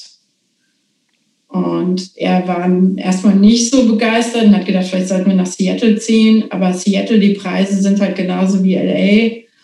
Und äh, mein Mann kommt hierher, er kommt aus Bellingham tatsächlich. Und dann haben wir uns warum probieren wir es nicht da? Und das war dann erstmal so auf Probe. Und wir wohnen jetzt hier knapp drei Jahre und haben jetzt hier ein Haus gekauft. Und ich finde es ja eigentlich total, also es ist passend. Das ist so eine Stadt, die hat etwa 100.000 Einwohner. Es ist nicht ganz klein, es ist jetzt kein Kaff. Es ist nicht wie, heißt es Rockenfelde, Brückenfelde oder nee, Horst, irgendwas mit Horst, keine Ahnung. Reckenhorst. Reckenhorst, ja. genau. Also so schlimm ist es nicht. Aber es ist halt keine 14 Millionen Einwohnerstadt. Mhm. Also und ähm, ich kann. Okay, das heißt, du hast dich dann tatsächlich auch einfach selbstständig gemacht als. Mhm, genau. Als äh, freischaffende äh, Künstlerin. Ist, heißt das nicht so? Ich glaube, wie, wie ist deine Eigendefinition denn? Ich glaube schon, würde ich schon sagen. Also ich hatte lange Zeit, hatte ich echt Probleme, dass äh, überhaupt, dass mir das über die Lippen gegangen ist, freischaffende Künstlerin. Mittlerweile habe ich da nicht mehr so Berührungsängste und denke mir, scheiß drauf, ich bin jetzt fast 40, was soll's, bin ich halt freischaffende Künstlerin, geht schon. ähm, ja, doch, würde ich mich so bezeichnen, weil ich mache ja nicht nur, ich bin ja nicht nur Grafikdesignerin, ich mache ja jetzt ganz viele Fotos und mhm. eigentlich in den letzten Jahren ist es mehr in die Fotografie gegangen. Ich will, das habe ich mir vorgenommen, dieses Jahr wieder ein bisschen mehr zurück zur Malerei, würde ich gerne und ich würde eigentlich auch gerne so Videosachen mal ausprobieren, ob mir das irgendwie liegt. Und von daher, weiß nicht, freischaffende Künstlerin ist dann wahrscheinlich das, was es am ehesten trifft, weil ich einfach so viele unterschiedliche Sachen mache. Und Musik mache ich ja auch noch. Und ja. Ich würde über deine Fotos gerne mal mit dir sprechen. Äh, ähm, und zwar, ich muss gestehen, ich bin auch so ein kleiner Hobbyfotograf, ähm, fotografiere mhm. auch schon seit vielen Jahren. Ähm, was mir bei deinen Fotos auffällt, zwei Sachen. Also ähm, du fotografierst von dem, was ich gesehen habe, ne, ähm, relativ viel analog, also Fotos, die in der, also in der heutigen Zeit kann man ja sogar mit iPhones irgendwie wahnsinnig scharfe, perfekte Bilder machen. Deine Bilder wirken auf den ersten Blick, passen nicht in so in diese, in diese scharfe, präzise, klassische Perfektheit rein, mhm. sondern äh, sind häufig, äh, also sieht man dieses Körnige von noch Analogbild.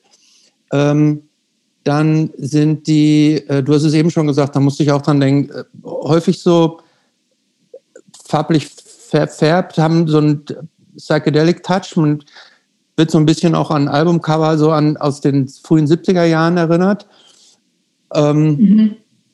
Was mir besonders auffällt, ist, dass du von den Bildern, die ich gesehen habe, relativ viel so Naturfotos machst, mhm. die alle so ein ja. bisschen einsam, eerie, so ein bisschen entrückt, angsteinflößend wirken, so dass man, also so, dass man sich tendenziell so ein bisschen unwohl fühlt. Mhm. Kannst du das nachvollziehen, wenn ich das so empfinde? Kann ich nachvollziehen, habe ich auch schon öfter gehört. Ich habe auch schon irgendwie gehört, äh, äh, albtraumartig. Mhm. Ähm, ähm, Psychedelik ist, äh, psychedelisch ist natürlich immer wieder ein Wort, was benutzt wird, ähm, oder traumartig auch ja. oft. Mhm. So nicht unbedingt nur der Albtraum. Nee, nee, stimmt, so traumartig, ja. Ähm, ähm, das ist schon auf jeden Fall auch bewusst so gewählt von mir. Also das ist eine Stimmung, die ich schon gerne rüberbringen möchte. Und ähm, dass man das Gefühl hat, man ist irgendwie einsam oder allein, das finde ich gut, weil ich bin auch meistens allein unterwegs. Das, und, äh, da, ähm, genau die Frage habe ich mir gestellt. Wie viel von dir selber ist in diesen Fotos drin? Also dieses, diese, dieses, dieses Einsame, man, man fühlt sich in deinen Fotos so ein bisschen klein. Ne? Mhm. Es hat sowas, es hat so ein bisschen was Überwältigendes auch so.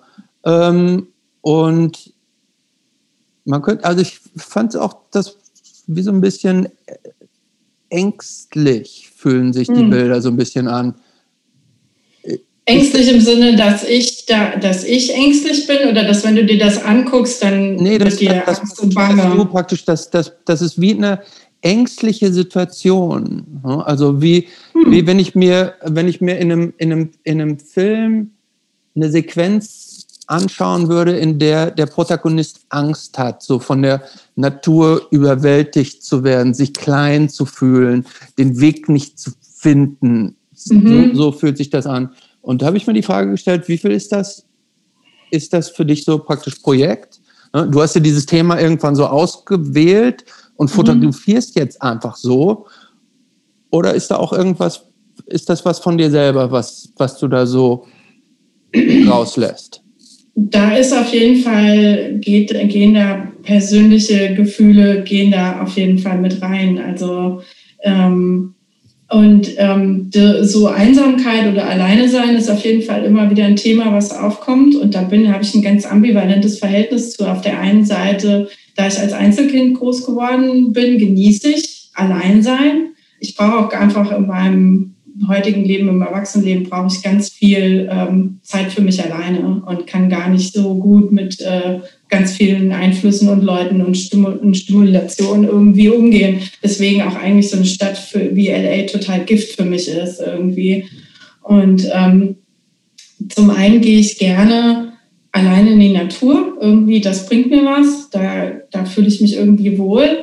Aber natürlich ist es auch immer so ein bisschen, es ist schon so ein bisschen komisch, ne? dann einfach so ganz alleine in den Bergen zu sein oder ganz alleine irgendwo im Wald zu sein. Und natürlich fließt dann meine Grundstimmung, fließt, glaube ich, dann auch in die Bilder mit rein, ganz automatisch. Ähm, zum Beispiel habe ich neulich einen Schwarz-Weiß-Film gemacht, bin in die Berge gefahren und dann dem, es war ein ganz beschissener Tag, da habe ich mich nicht gut gefühlt mental und ähm, die Bilder sind extrem düster. Also habe ich dann so im Nachhinein gedacht, ich fand, die kamen noch düster raus als das, was ich sonst irgendwie mache. Ui. Und da hatte ich das Gefühl, da hat sich meine Stimmung auf jeden Fall irgendwie auf die Rolle Film niedergelegt, ohne dass ich das jetzt irgendwie komisch anhören soll. Aber ja, das, natürlich fließt das mit rein. Aber das soll jetzt nicht heißen, dass ich hier irgendwie unhappy oder irgendwas bin. Also gar nicht eigentlich. Ähm, aber ich finde es schön oder finde es spannend, sich in so eine Welt irgendwie, ich will jetzt nicht sagen abgründige Welt, aber so ein bisschen an sowas, an so eine düstere Thematik sich äh, ranzutrauen und ähm, das auch irgendwie so ein bisschen ähm, willkommen zu heißen und nicht irgendwas jetzt zu machen, was nur irgendwie schön und happy und gut und lustig und nicht lustig, einfach nur irgendwie heiter aussieht. Mhm. Du, weil du, äh, ich habe gelesen, du, du fotografierst ja auch noch mit einer Pentax-Kamera. Das ist jetzt nicht so die mhm. klassische Profikamera. Ähm, Gar nicht. Sondern tendenziell eher halt so eine Kamera. Ne? Also es wird ja gerne fotografieren die Leute irgendwie mit Hasselblatt, die Profis oder Canon, Nikon und sowas. Ist das bewusst gewählt, dass du praktisch mit so einem, ich nenne es jetzt mal mit so einem relativ simplen Handwerkszeug arbeitest, was ja auch so den, das Element des Unvorhersehbaren mhm. hier noch also ich habe katalysiert. Ja, auf jeden Fall, ja. Ähm, ich habe ja auch äh, besseres Equipment als die Pentax. Ne? also, aber ich habe die ganz bewusst gewählt, weil das eben alles so simpel ist, genau. Und weil du halt immer so ein bisschen so ein, so einen Überraschungseffekt halt irgendwie dann auch hast mit diesem Gerät. Und die hat, die funktioniert auch nicht mehr so richtig. Ich habe da teilweise, kommt dann Licht auf den Film und so und man hat dann so Schlieren und so weiter. Und ich finde, äh, ich finde das viel spannender, so ein bisschen rum zu experimentieren, als jetzt halt irgendwie sowas Cleanes. Also ich habe ja zum Beispiel, ich habe ja auch Digitalkameras, also für die Album ähm, Projekte nehme ich, schließe ich auch digital. Und da habe ich eine Canon 5D, das ist ja eine, eine Profikamera zum Beispiel. Und oder 7D, äh, sorry. Und, ähm, und ähm, aber so, ich finde es eigentlich total interessant, eher so in so eine experimentelle Richtung mit den Analog-Sachen zu gehen. Ich habe auch eine Nikon, aber irgendwie interessiert es mich nicht so. Mich, mich fasziniert irgendwie so eine klare Abbildung von irgendwas. Das interessiert mich gar nicht. Ich will eigentlich, mich interessiert mehr irgendwie, ich will jetzt nicht sagen Fragmente oder eher so ein Ausschnitt von irgendwas zu kriegen und damit auch eher ein Gefühl zu transportieren. Also was mir nicht wichtig ist, ist die Ablichtung eines bestimmten Ortes und dass man den auch als den Ort erkennt und alles gut erkennen kann, sondern und das scheint ja zu funktionieren. Ich will eigentlich eher so ein Gefühl vermitteln mit dem, was ich da mache. Unbedingt, funktioniert. Und ähm, wie verdienst du damit jetzt dein Geld? Also verkaufst du diese Fotos oder äh, oder wie läuft das? Oder also wenn du, wenn du Fotos für Cover von Bands machst, kann ich das verstehen. Dann sagt einer, ich brauche was, genau. du fotografierst was oder lieferst was auf dem Fundus und dafür gibt es X Dollar und das ist es. Aber welche Einnahmequellen hast du darüber hinaus? Oder machst also, du auch so Fashion Shoots und richtig happy, nice, shiny Fotos nee, im Auftrag? Sowas mache ich Nee, sowas mache ich tatsächlich gar nicht. Also ähm, es geht selten über so ein ähm, Musikspektrum hinaus, aber ich habe auch schon mal mit äh, größeren äh, Companies zusammengearbeitet, die das dann irgendwie für Playlists und sowas genommen haben. Oder ähm, ich verkaufe natürlich auch Drucke, aber darüber lässt sich jetzt kein nicht super viel Geld irgendwie generieren. Also mein, mein, mein hauptsächliches Einkommen ist tatsächlich dann über Albumcover. Ja, also hauptsächlich das. Und das, sich damit über Wasser zu halten komplett, ist natürlich auch schwierig. Also das muss ich schon sagen. Also es ist jetzt nicht so, dass ich irgendwie jeden Monat am Monatsende immer den gleichen Betrag habe. Manchmal kriege ich da tatsächlich ein ganz gutes, einen ganz guten Lohn für irgendwas. Und das muss dann auch erstmal irgendwie für zwei oder drei Monate reichen. Und manchmal ist es auch halt schwierig. Aber ich muss dazu sagen, dadurch, dass wir ja jetzt hier irgendwie in einer kleineren Stadt wohnen, sind die Lebenshaltungskosten halt viel, viel geringer und das funktioniert tatsächlich einigermaßen. Und da man ja dann auch noch alles, also ich werfe mit meinem Mann alles zusammen in einen Topf, das, das geht tatsächlich. Und das finde ich auch gut so, weil ich glaube, ich keine Lust habe, irgendwo bei einer, bei einer Werbefirma oder irgendwie sowas jetzt nochmal anzufangen. Also ich würde gerne weiter so frei bleiben, wie es momentan eben aber ich hatte ja auch gefragt, wie man, wie, wie also ob, ob, du es immer schaffst, dieses gleichzeitig davon leben zu wollen, zu müssen, mhm. mit dem Anspruch, der natürlich irgendwie erstmal an, an Kunst da ist, wo es ja, also es hat ja überhaupt gar nichts mit, mit kommerzieller Verwertung erstmal zu tun, ne? Also inwieweit du das halt schaffst, dass während dieses künstlerischen Prozesses, also dass man das danach irgendwie sagt, okay, ich mache jetzt, ich mache Drucke davon oder vielleicht interessiert das jemanden. Das ist ja klar, das ist ja, das kann man, glaube ich, ganz gut trennen. Aber schaffst du es oder wie gut schaffst du es, dass sozusagen während des Prozesses, während des Schaffensprozesses, sich davon frei zu machen, dass es irgendwie auch kommerziell in Anführungsstrichen sein muss? Also oftmals, ich, ähm, also wie gesagt, was jetzt schon öfter mal vorgekommen ist, dass ich quasi so eine Lizenz vergebe für Fotos an eine größere Firma. Und das Foto ist ja dann zuerst entstanden. Und ähm, das, das ist keine Auftragsarbeit. Und da, also da könnte man sich höchstens fragen, will man mit dieser Firma zusammenarbeiten? Aber jetzt von, von die, die Kunst selber, das ist ja was, was ich bestimmt habe. Das mhm. hat mir ja kein anderer vorgegeben. Und wenn die dann, im Nachhinein ankommen und sagen, können wir das benutzen für XY, kann ich damit persönlich total gut leben. Voll. Nee, das, genau, das, das, das ist klar, dass man sagt, und im Nachhinein, das ist schon da, aber denkst du, schaffst du es immer beim, so wäre dieser Schaffensprozess, dieses auszustellen, das muss irgendwie auch verkaufbar sein und es muss für sich. Wahrscheinlich, wahrscheinlich nicht. Mhm. Also ähm, ich, kann, ich würde gerne behaupten, dass ich das kann.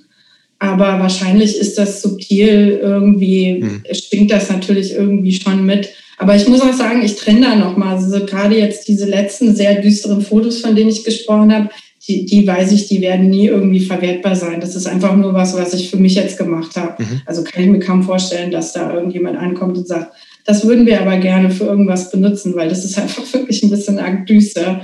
Ähm, aber ja, wo wollte ich jetzt mit dem Gedanken hin? Ähm, also wie gesagt, und, oder zum Beispiel auch Malerei. Ich habe ja gemeint, ich würde gerne wieder malen. Und ich glaube, das wäre dann wirklich nur was, was ich für mich mache. Ich kann mir nicht vorstellen, zumindest jetzt im Moment nicht, dass ich damit irgendwie Geld verdienen kann. Mhm. Aber ja, also momentan geht das so ach und krachmäßig. Ne? Also das ist wirklich nicht, dass ich hier in Saus und Braus lebe, aber es reicht irgendwie, um über die Runden zu kommen. Gerade wenn man mal und so alle paar Monate... muss ich ganz kurz unterbrechen, weil das die, die Zuhörer ja nicht hören. Sie sagt zwar, sie lebt nicht im Saus und Braus, aber im Hintergrund sind die Armaturen in Gold. Und ich bin spontan so ein bisschen an die, aus die Bilder aus dem Trump Tower so ein bisschen erinnert. Also ich glaube, du willst dein Leben gerade so ein bisschen kleinreden, oder? Aha, ja. Ähm, ich hatte aber eigentlich noch gerade eine ernste Frage. Ich überlege gerade, was ich äh, noch zur Kunst sagen, fragen wollte. Das habe ich schon mal vergessen. Wegen Christoph. jetzt, jetzt, jetzt, jetzt habe ich euch da rausgebracht aus dem Ja. Äh, mhm. Nee, weiß ich nicht mehr. Nee, sie hat gesagt, vielleicht kann ich euch den, äh, sie hat gerade gesagt, sie lebt nicht in Saus und Braus und äh, lebt ja praktisch auf einem auf einem überschaubaren Lebensniveau und deshalb ist, sind die Einkünfte und viel Geld verdienen jetzt auch nicht so wichtig. Das, da sind wir, habe ich euch, glaube ich, unterbrochen. Genau, da kann ich noch zu sagen, dass mir halt im Grunde das auch wichtiger ist. Also mir ist es wichtig, dass ich mich irgendwie, soweit es geht, selbst verwirklichen kann, wobei man jetzt wieder sich darüber streiten kann, in unserem System, wie weit geht das mit der Selbstverwirklichung und auch als freischaffende Künstler. Ich bin natürlich, wie du schon sagst, also wenn, wenn's, wenn ich mich nicht so ein bisschen der Nachfrage beuge, dann kann ich natürlich auch gar nichts verkaufen. Und ich habe natürlich auch schon ähm, Albumcover gemacht für Bands, wo ich jetzt nicht hundertprozentig dahinter gestanden habe, aber halt, weil es Geld okay war. Ne? Und das ist auch mal okay, sowas zu machen, wenn man das nicht nur macht. Also mir ist auch wieder eingefallen, was ich fragen wollte. Ähm, mhm. Ob du, also ich, es gibt einen Haufen, auch gar nicht, also jetzt nicht nur großer Künstlerinnen und Künstler, wo sich jemand anders um so Sachen wie Vermarktung kümmert. Machst du das mhm. alles selbst oder hast du irgendwie so eine, auch deine Agentur, die irgendwie noch versucht, irgendwie deinen Kram irgendwo unterzubringen oder sowas? Muss ich ganz ehrlich sagen, wüsste ich gar nicht, wie man sowas macht. also ich habe da schon mal drüber nachgedacht, mal vielleicht äh, sowas anzugehen, um vielleicht ein bisschen mehr Jobs noch zu kriegen oder höherwertige Jobs. Aber ist sowas, sowas wie so eine, also was ja zumindest in Deutschland gibt, gibt es ja auch so eine Galerieszene und sowas alles mhm. mit Ausstellungen und so. Gibt es das in den USA auch? Bist du da irgendwie mit drin, dass man irgendwie auch mal äh, in Bellingham auch mal eine Sam Moyard-Ausstellung ist? Also hier in Bellingham wahrscheinlich nicht. Da ist so die Kunstszene relativ schnarchig. Da müsste ich wahrscheinlich schon irgendwie gucken, dass ich nach Seattle gehe. Hast du aber noch nicht gemacht. Habe ich noch nicht okay. gemacht. Also ich habe schon mal ein paar kleinere Ausstellungen sogar auch in LA gehabt und mhm. so, aber das war immer eher so über Freunde, Bekannte, die dann irgendwie einen Draht zu jemandem hatten. Und das war natürlich auch kein tolles Museum in dem mhm, Sinne. Nee. Das, war dann, das war dann meistens irgendwie, hier mein Kumpel hat ein Yoga-Studio, willst du nicht mal da deine Bilder ausstellen? irgendwie sowas so von dem Level. Okay, ähm, cool. Ich hätte, ich ja? hätte noch eine Frage zu Amerika. Ähm, ich auch. Du, du lebst ja. jetzt ja wie viele Jahre in Amerika? Zehn werden es dieses Jahr. Ähm, Amerika ist ja gerade in der letzten Zeit, in den letzten Tagen wahnsinnig im Fokus international. Ähm, mhm. Wir hatten vor ein paar Tagen hatten wir einen Sturm aufs, aufs Kapitol. Ja. Irgendwie heute ist ein neues Impeachment-Verfahren gegen Trump eingeleitet worden. Fakt ist, dass es in Amerika schon wahnsinnig viele Leute gibt, sehr viele Millionen die ganz anders ticken, als wir uns das so vorstellen. Ne? Und äh, mhm. das Land ist wahnsinnig gespalten, zwei gespalten, möglicherweise bald drei gespalten, man weiß es nicht. Ähm, sehr ambivalentes Land, mit, wo man viel erreichen kann.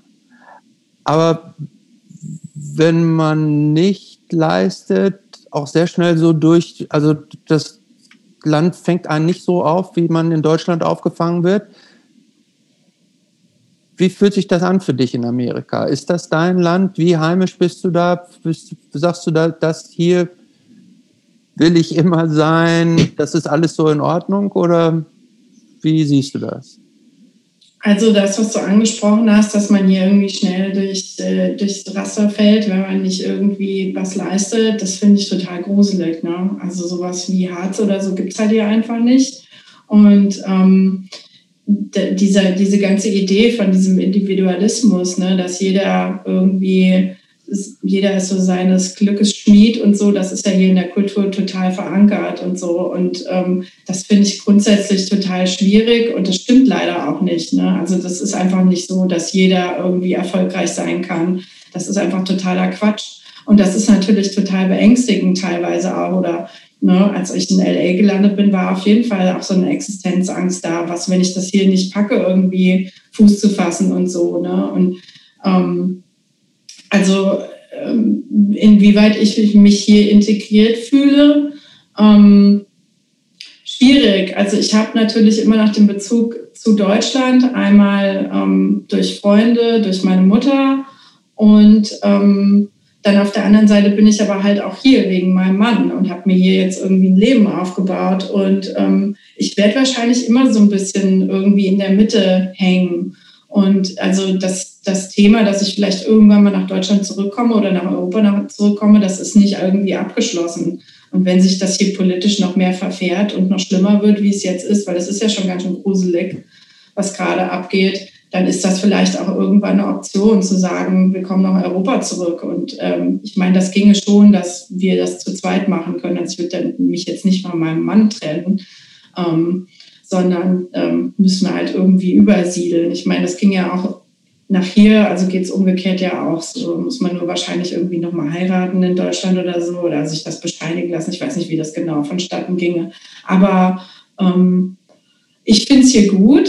Ich wohne hier gerne. Ähm, und ich finde, ich kann mich in dem, was ich mache, konnte ich mich bis jetzt hier gut entfalten. Ich habe immer darüber nachgedacht, wie das wohl gelaufen wäre mit meinem Kunstkram in Deutschland. Und ich glaube, es wäre viel, viel schwieriger für mich gewesen.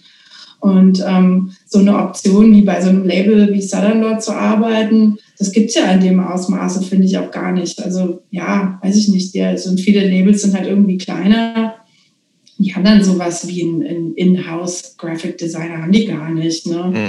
Mhm. Und ähm, also, ja, beantwortet das die Frage? Ja, schon ein bisschen. Was, was hat sich für dich denn, also weil das Verhältnis von USA hat, äh, war ja auch ein bisschen der Frage, was hat, hat, wie hat sich das in den letzten zehn Jahren oder im Laufe der Jahre vielleicht auch einfach für dich verändert? Also als also man hat ja irgendwie, wenn man zum ersten Mal da ist, irgendwie beeindruckt, dann hat generell haben ja überall viele Leute eine Meinung zu den Amis und so, ne? Also mhm. Also jetzt, was hat sich sozusagen für dich in den, in den Jahren, in denen du jetzt da bist, verändert? Was sind Vorteile, die, die vielleicht über Bord geworfen sind? Ähm, wie hat sich die Situation vielleicht auch verändert in, in den USA durch Trump etc.? Ähm,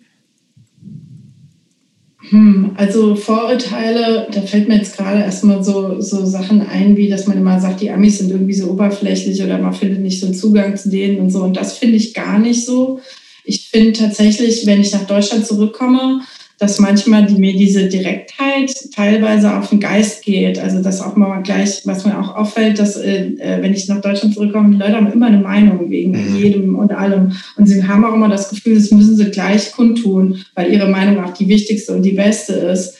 Und das finde ich zum Beispiel gerade hier gut, dass dass das dann die Leute nicht gleich so mit der Tür ins Haus fallen. Finde ich teilweise ganz angenehm, weil manchmal finde ich halt auch, wenn die Leute dir deine Meinung sagen, die ist irgendwie scheiße und du willst es eigentlich gar nicht hören und es ist manchmal auch irgendwie verletzend oder persönlich. Und ich finde, in Deutschland ähm, ist das aber total okay. Also was weiß ich so zum Beispiel irgendwie, ich komme nach Deutschland zurück und dann sagt jemand, also deine Frisur finde ich aber jetzt scheiße, das letzte Mal, als du hier warst, hast mir aber besser gefallen. Dann denke ich mir so, hey, das musste ich jetzt nicht unbedingt hören. So, ja. Also, ähm, und da hier ist man so ein bisschen vorsichtiger, aber ich finde nicht, dass das oberflächlich ist. Ich finde, wenn man erstmal mit jemandem warm wird, dann sind die Leute auch offen und ehrlich. Also es ist nur eher, man ist so ein bisschen zurückhaltender. Das ist so eine Sache, die mir eingefallen ist, ähm, die ich zum Beispiel an den USA gut finde. Dann finde ich halt, dass man sich als Künstler eben, das habe ich ja eben schon angesprochen, habe ich das Gefühl, man kann sich besser irgendwie entfalten.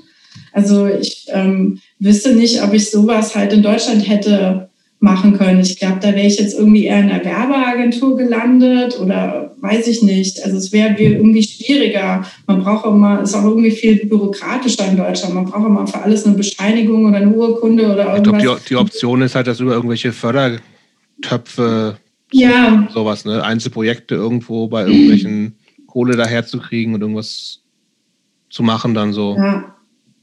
Und ja, um nochmal auf Trump zu sprechen zu kommen, also das ist natürlich schrecklich, aber ich muss tatsächlich sagen, dass ich hier an der West Coast echt in so einer so einer behüteten Bubble wohne. Es ist ja alles total links und mhm. ähm, man kriegt das tatsächlich gar nicht so wirklich mit. Und ähm, wir sind ja halt auch irgendwie Mittelschicht und ähm, vieles, was halt scheiße ist für andere, betrifft mich quasi selber mhm. nicht. Das heißt nicht, dass man das nicht wahrnimmt, aber also, dass ich, dass sich mein eigenes Leben durch äh, Trump irgendwie verändert hätte, das kann ich nicht behaupten. Hm. Du bist jemand, der früh sehr viele Werte hatte. Ähm, mit viel Antifa, Links, Wohn Hausprojekt etc. pp. Ähm, jetzt wohnst du mit deinem Ehemann in einer relativen Kleinstadt in, egal wo, wohnst halt erst mit deinem Ehemann mhm. in, in, trauter Zweisamkeit. Ähm, welche gibt es Werte, die du, also die gibt es mit Sicherheit, also so ich, ich glaube nicht, also nicht, dass du dich komplett verändert hast, sondern dass sich ja die Umstände verändert haben. Ähm, nee, was habe ich gesagt, dass, dass sich die Umstände verändert haben, nicht, dass dich die Umstände verändert haben. So.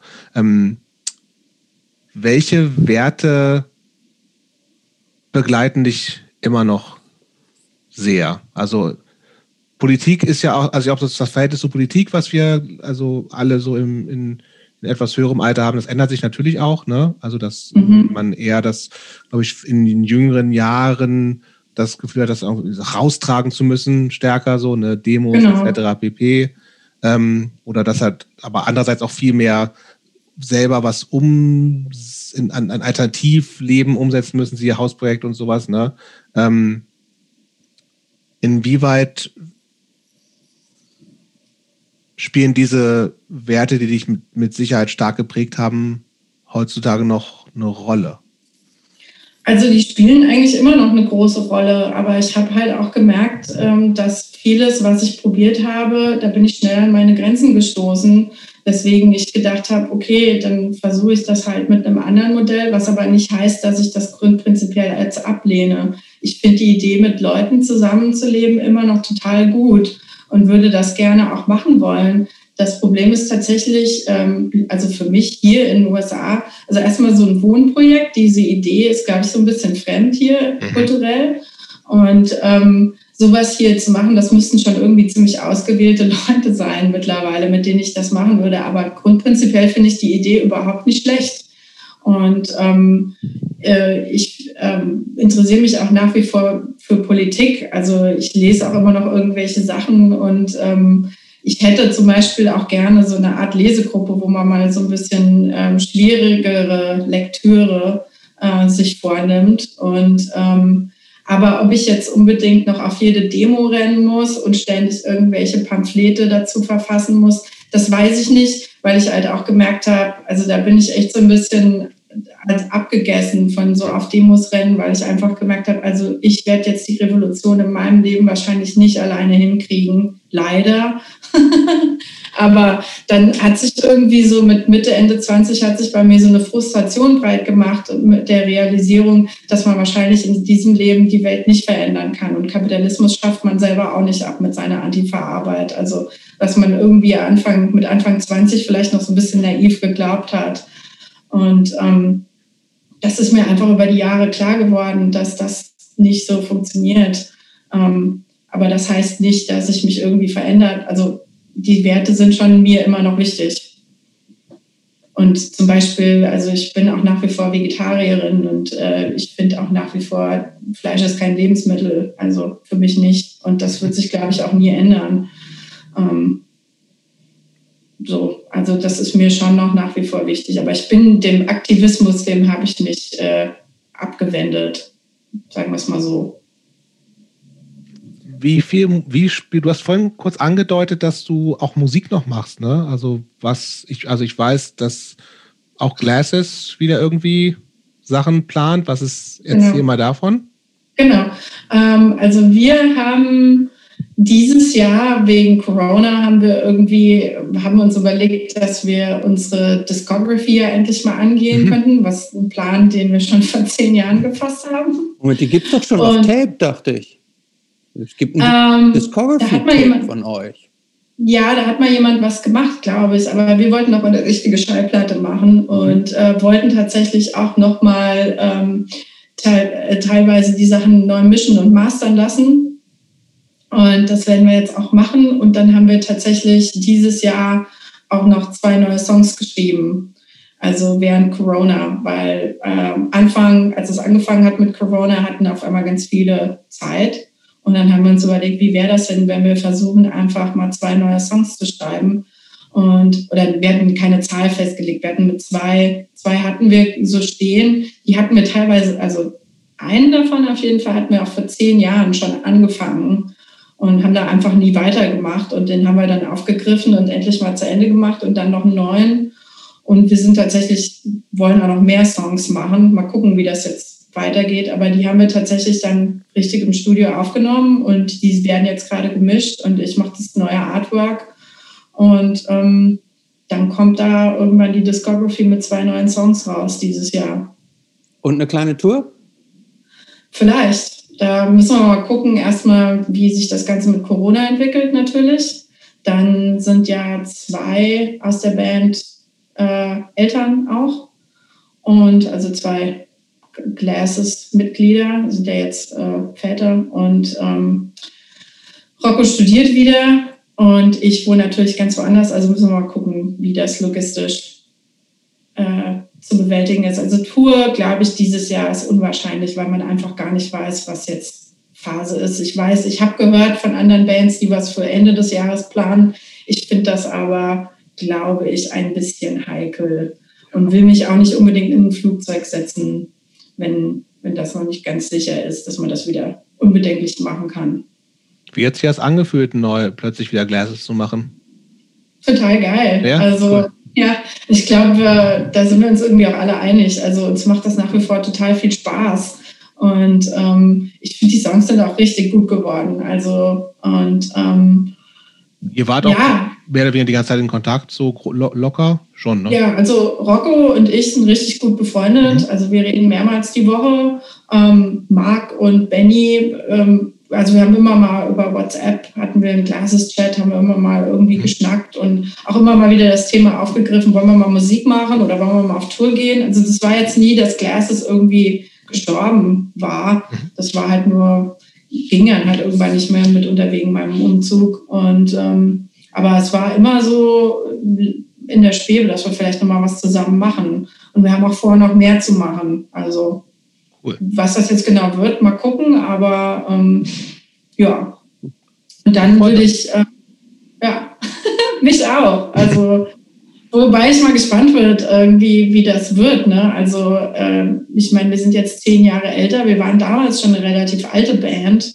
Ähm, und ich habe keine Ahnung, wie jung jetzt die Leute sind, die auf Hardcore-Konzerte gehen. Und ob die, die denken wahrscheinlich halt, wir sind totale Omas, also Oma und Opas. Aber ja, ist dann halt so. Ist dann halt so. ist Eben. dann halt so. Egal. Ähm, ja, sehr schön. Und genau, ich will auch selber noch andere Musik machen. Hast du denn eigentlich andere Musik gemacht, während du in den USA warst? Mm, ich habe mal ein paar Versuche gestartet, ja. Also ich hatte einmal mit einem Kumpel in LA, wollten wir eine Metalband machen. Das hat dann aber irgendwie meistens aber eher im Saufgelage geendet. Und ähm, wir haben eigentlich nichts zustande gekriegt. Und dann hier in Bellingham hatte ich kurz so eine Grunge-Band irgendwie angefangen.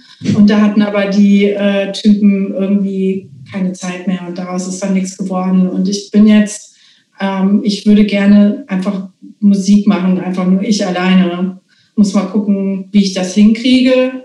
Ähm, aber das wäre so das nächste, auch so eine Sache, die ich mir für 2021 vorgenommen habe. Rausfinden, wie ich alleine Musik machen kann. Gab es nie mal die Idee, dass du mit deinem Mann zusammen Musik machst? Ähm, die Idee gab es, aber wir haben uns überlegt, dass das vielleicht keine gute Idee ist. Okay. Weil wir schon so relativ viel zusammen machen und jetzt während Corona auch noch mehr und das eigentlich besser für unsere Beziehung ist, wenn wir diese Musiksachen irgendwie getrennt machen. Wobei natürlich, also wenn er jetzt Musik macht, ähm, er fragt mich natürlich immer, wie ich das mhm. finde. Und holt, also wir reden über unsere eigenen Projekte und holen uns Feedback ein. Oder als ich die Aufnahmen für Glasses gemacht habe, hat er äh, mir, ich habe ja hier den Gesang aufgenommen, hat er mir geholfen. Und so, also, ähm, aber jetzt, dass wir beide eine Band oder ein Projekt zusammen machen, ähm, weil wir beide auch so ein bisschen Bandhitler sind, ist vielleicht nicht so eine gute Idee. Wie so sieht denn überhaupt dein musikalisches Spektrum momentan aus? Also was, was hörst du so für Musik? Also gerade wo du eben sagtest, du würdest auch ganz alleine was machen. Da mhm. werden ja häufig dann auch so Elektro, also Elektro wird viel alleine gemacht. Hast, ist dein Spektrum, müssen da immer Gitarren drin sein oder Nee, gar nicht. Also ich höre wirklich auch alles. Also ich höre nach, wie vor auch immer noch Hardcore und Metal und Punk. Also das ist mir schon wichtig. Aber da ich ja schon eine Band habe oder hatte oder viele hatte, die das abgedeckt haben, würde ich tatsächlich gerne was anderes machen wollen. Ich habe so in den letzten Jahren, ähm, interessiere ich mich tatsächlich so ein bisschen mehr für so, so Psy-Folk-Zeug. Also jetzt nicht so, äh, nicht Country und auch nicht irgendwas mit Banjo, sondern eher so ein bisschen so abgedrehtere Sachen irgendwie, die aber ähm, eher so eine, sagen wir mal, so eine folky Richtung dann irgendwie vielleicht gehen. Und ähm, ich habe auch mal gehört, dass ich ganz okay singen kann. Also vielleicht wäre das, äh, vielleicht wäre das was. Aber wie gesagt, ich weiß nicht, ob ich das hinbekomme. Ähm, und ähm, von daher kann ich nicht sagen, ob das klappt. Aber ähm, ich höre mittlerweile auch viel so ein Zeug. Aber jetzt Elektrosachen, also ich finde Elektro natürlich jetzt irgendwie elektronische Musik nicht scheiße oder so, aber das ist jetzt nicht so, dass ich äh, jetzt irgendwie viel Haus höre oder Minimal Techno oder hm. irgendwie sowas in die okay. Richtung. Also kann ich nicht so sagen. Aber ich finde es ich find's cool. Ich finde gerade, also mein Mann macht gerade so, ähm, finde gerade so Baggy-Bands irgendwie wie in den frühen 90ern aus äh, England findet er gut, so ähm, Happy Mondays und hm. sowas. Und ähm, ähm, ich meine, sowas finde ich auch ganz cool, aber weiß ich jetzt nicht, ob ich sowas irgendwie unbedingt machen müsste. Der interessiert sich gerade so für frühe Rave-Culture aus, äh, aus äh, England und so. Und da höre ich gerade viel Bibbidi Babbidi äh, aus dem Nebenzimmer kommen, aber. Hast du ähm, Musiktipps? Also gerade dieses, also Sci-Folk sagt mir bisher noch gar nichts. Ich glaube auch nicht, dass ich das hören möchte eigentlich, aber interessenshalber würde ich es mir schon gern mal anhören.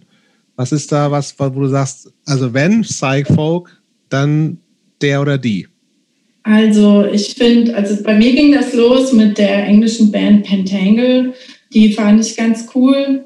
Und ähm, dann äh, eine neuere Band, die heißen United Bible Studies. Die sind so aus, ähm, ich glaube aus Irland oder Schottland. Dann gibt es hier eine Musikerin, die finde ich total cool, die heißt Sarah Louise. Ähm, da gucke ich gerade mal nach einem Album, ähm, was ich, äh, Deeper Woods, das habe ich äh, in den letzten, im letzten Jahr wirklich rauf und runter gehört.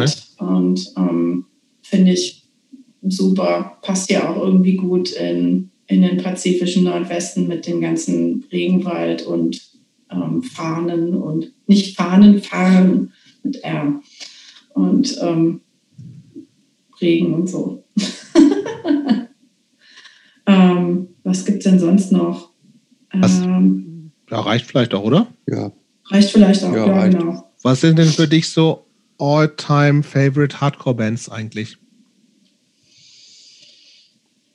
Black Flag ist auf jeden Fall eine die, ähm, die sind mir immer noch total wichtig. ähm, was gibt's denn noch? Also ähm, von so, ich sag mal, von so tougheren Bands, die ich auch heute immer noch total geil finde, ist Carry On.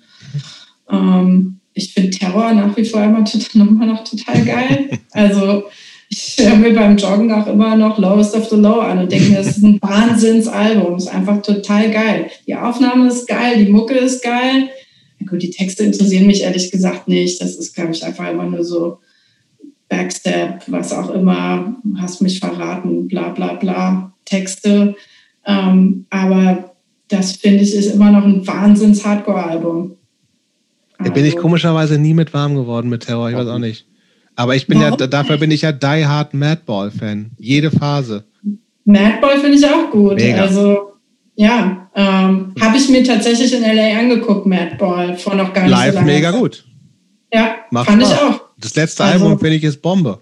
Alle, ja, alle erklären mich für verrückt dafür, aber ich finde es super. Ich weiß, ich glaube, das letzte Album, habe ich mir das angehört habe, weiß ich nicht mehr. Aber, Was, Jan, ähm, ist geil. Tim Armstrong spielt bei dem Song mit. Gott, oh Gott. Das hat, das hat dann so einen leichten Ska-Touch. Ich liebe das. Madball und Ska zusammen. Oh das Gott, ist oh die beste Gott, Mischung. Oh Gott, oh Gott, oh Gott, oh Gott. ähm, was, äh, was denn noch? Keine Ahnung. Also ich gehe ja auch noch auf Hardcore-Konzerte, so, ne, wenn es irgendwas Gibt's gibt. Gibt es in Bellingham denn welche? Ja, also jetzt gerade natürlich nicht. Mhm. Ähm, ich glaube, ich war das letzte Mal im Februar auf dem mhm. Konzert. Ähm, da haben Judiciary gespielt und Gatecreeper. Judiciary ist so eine moderne, ziemlich prollige Hardcore-Band. Fand ich aber total geil. Es hat mhm. voll Spaß gemacht. Also ich war da, glaube ich, mit einer der ältesten auf dem Konzert. Aber ähm, da, ist, da blüht mir nach wie vor das Herz auf, wenn ich da hingehe und da sind Leute im Moshpit und die Mucke ist geil und also ist auch gut gespielt. Und ähm, wir hatten da noch gespielt. Die andere Band heißt Gate Creeper. Die machen so H2 Metal, so aller Entombed. Das mhm. fand ich vom, finde ich, den Sound finde ich ein bisschen abgegrast. So, das habe ich jetzt schon oft genug irgendwie gehört. Obwohl ich Entombed mega geil finde. Ich finde, äh, also das Original super, aber ähm, und dann haben noch andere Bands gespielt, ich weiß schon gar nicht mehr. Das ist ja oft so, dass du hier auf ein Konzert gehst und dann spielen fünf Bands. Immer nur eine Viertelstunde, aber auch, ne? Ja. Was ja eigentlich ähm, absolut reicht, finde ich. Finde ich auch. Also. Finde ich auch. Also, das ist alles gesagt irgendwie. Ja, was, was soll man da noch machen? Ähm, ja. Cool. Sehr schön. Wir müssen cool. langsam zum Ende kommen. Ja. Du hast auf die Uhr geguckt. Krass, ne? Also ja. hier wird es auch langsam schon dunkel. Also bei mir, auf meiner Uhr sind es 2 Stunden 46. Ich glaube, das ist ein neuer Rekord. Halleluja. Vielleicht was rausschneiden. Macht der, macht der Fliesenleger noch alles in Ordnung da unten oder hat der schon. Ja, der ist, glaube ich, auch noch bis. Äh, der hat gemeint, der macht heute länger, weil er, das, weil er irgendwie. Weil so viel Punkt Spaß ist, macht. Noch, weil das so viel Spaß macht, genau. Ich bin ja froh. Also ich finde das ja total störend, wenn jemand im Haus ist. Total, ja, ja. Und ich arbeite ja von zu Hause, wie alle anderen auch. Abschlussfrage. Ja. Christopher, machst du? Oh, das habe ich noch nie gemacht. Ähm, nee. Was würde die, sagen wir mal, die 20-jährige Sam über die heutige Sam denken? Das ist eine gute Frage. Ich glaube, die würde schon irgendwie auch denken, boring. Also ähm, ich, also die 20-jährige Sam, die hat gerne Party gemacht, die war immer jedes Wochenende unterwegs und äh, Sam mit 38, die geht Freitagabend gerne um 10 ins Bett. Und da würde wahrscheinlich die 20-jährige Sam denken, was ist denn mit der kaputt? also ich finde mittlerweile halt äh, Netflix gucken am Freitag und Pizza bestellen, das ist schon das Highlight und das ist auch in Ordnung irgendwie. Und ich glaube, das hätte ich mit 20 total schräg und angepasst und wiedergefunden. Aber diese kreative Verwirklichung, die hätte bei der 20-Jährigen keine Props gekriegt? Doch, das wollte ich gerade sagen. Das auf der anderen Seite, das glaube ich schon. Also, dass ich halt, ähm, genau, dass ich halt irgendwie geschafft habe, Künstlerin zu werden. Ja. Jetzt mal abgesehen davon, ob ich irgendwie bekannt bin oder nicht, aber ich, das mache ich halt als mein Haupt Beruf und ich habe jetzt keinen anderen Beruf. Und ich glaube, das hätte ich mit 20 schon cool gefunden, weil mit 20 bin ich gerade angenommen worden an der Kunsthochschule und da war das ja irgendwie schon mehr oder weniger klar, wo es hingehen soll. Wobei wir ja vorhin gesagt haben, vielleicht war ich am Anfang noch nicht so ganz entschieden, was ich jetzt machen will. Aber ich glaube, ja, doch, das, das hätte ich cool gefunden. Weil so wie sich mein sonstiges Leben zurzeit abspielt und dass ich halt so ruhiger geworden bin, ich glaube, das äh, hätte ich, hätte ich, würde ich schräg finden. Mhm. Was, was denkt eigentlich deine Mutter jetzt so über dein Leben? In Amerika, im weiten Amerika, Künstlerin? Die findet alles gut. Also das, die ist schon eine so meiner größten Supporter, muss ich sagen. Die findet, ich habe irgendwie alles richtig gemacht, vermisst mich natürlich ganz doll. Und dieses Jahr war es ja noch viel, viel beschissener, weil wir uns einfach gar nicht gesehen haben. Äh, letztes Jahr, wir sind ja schon in 21 jetzt. Ähm, aber die findet das alles prima. Super. Ja.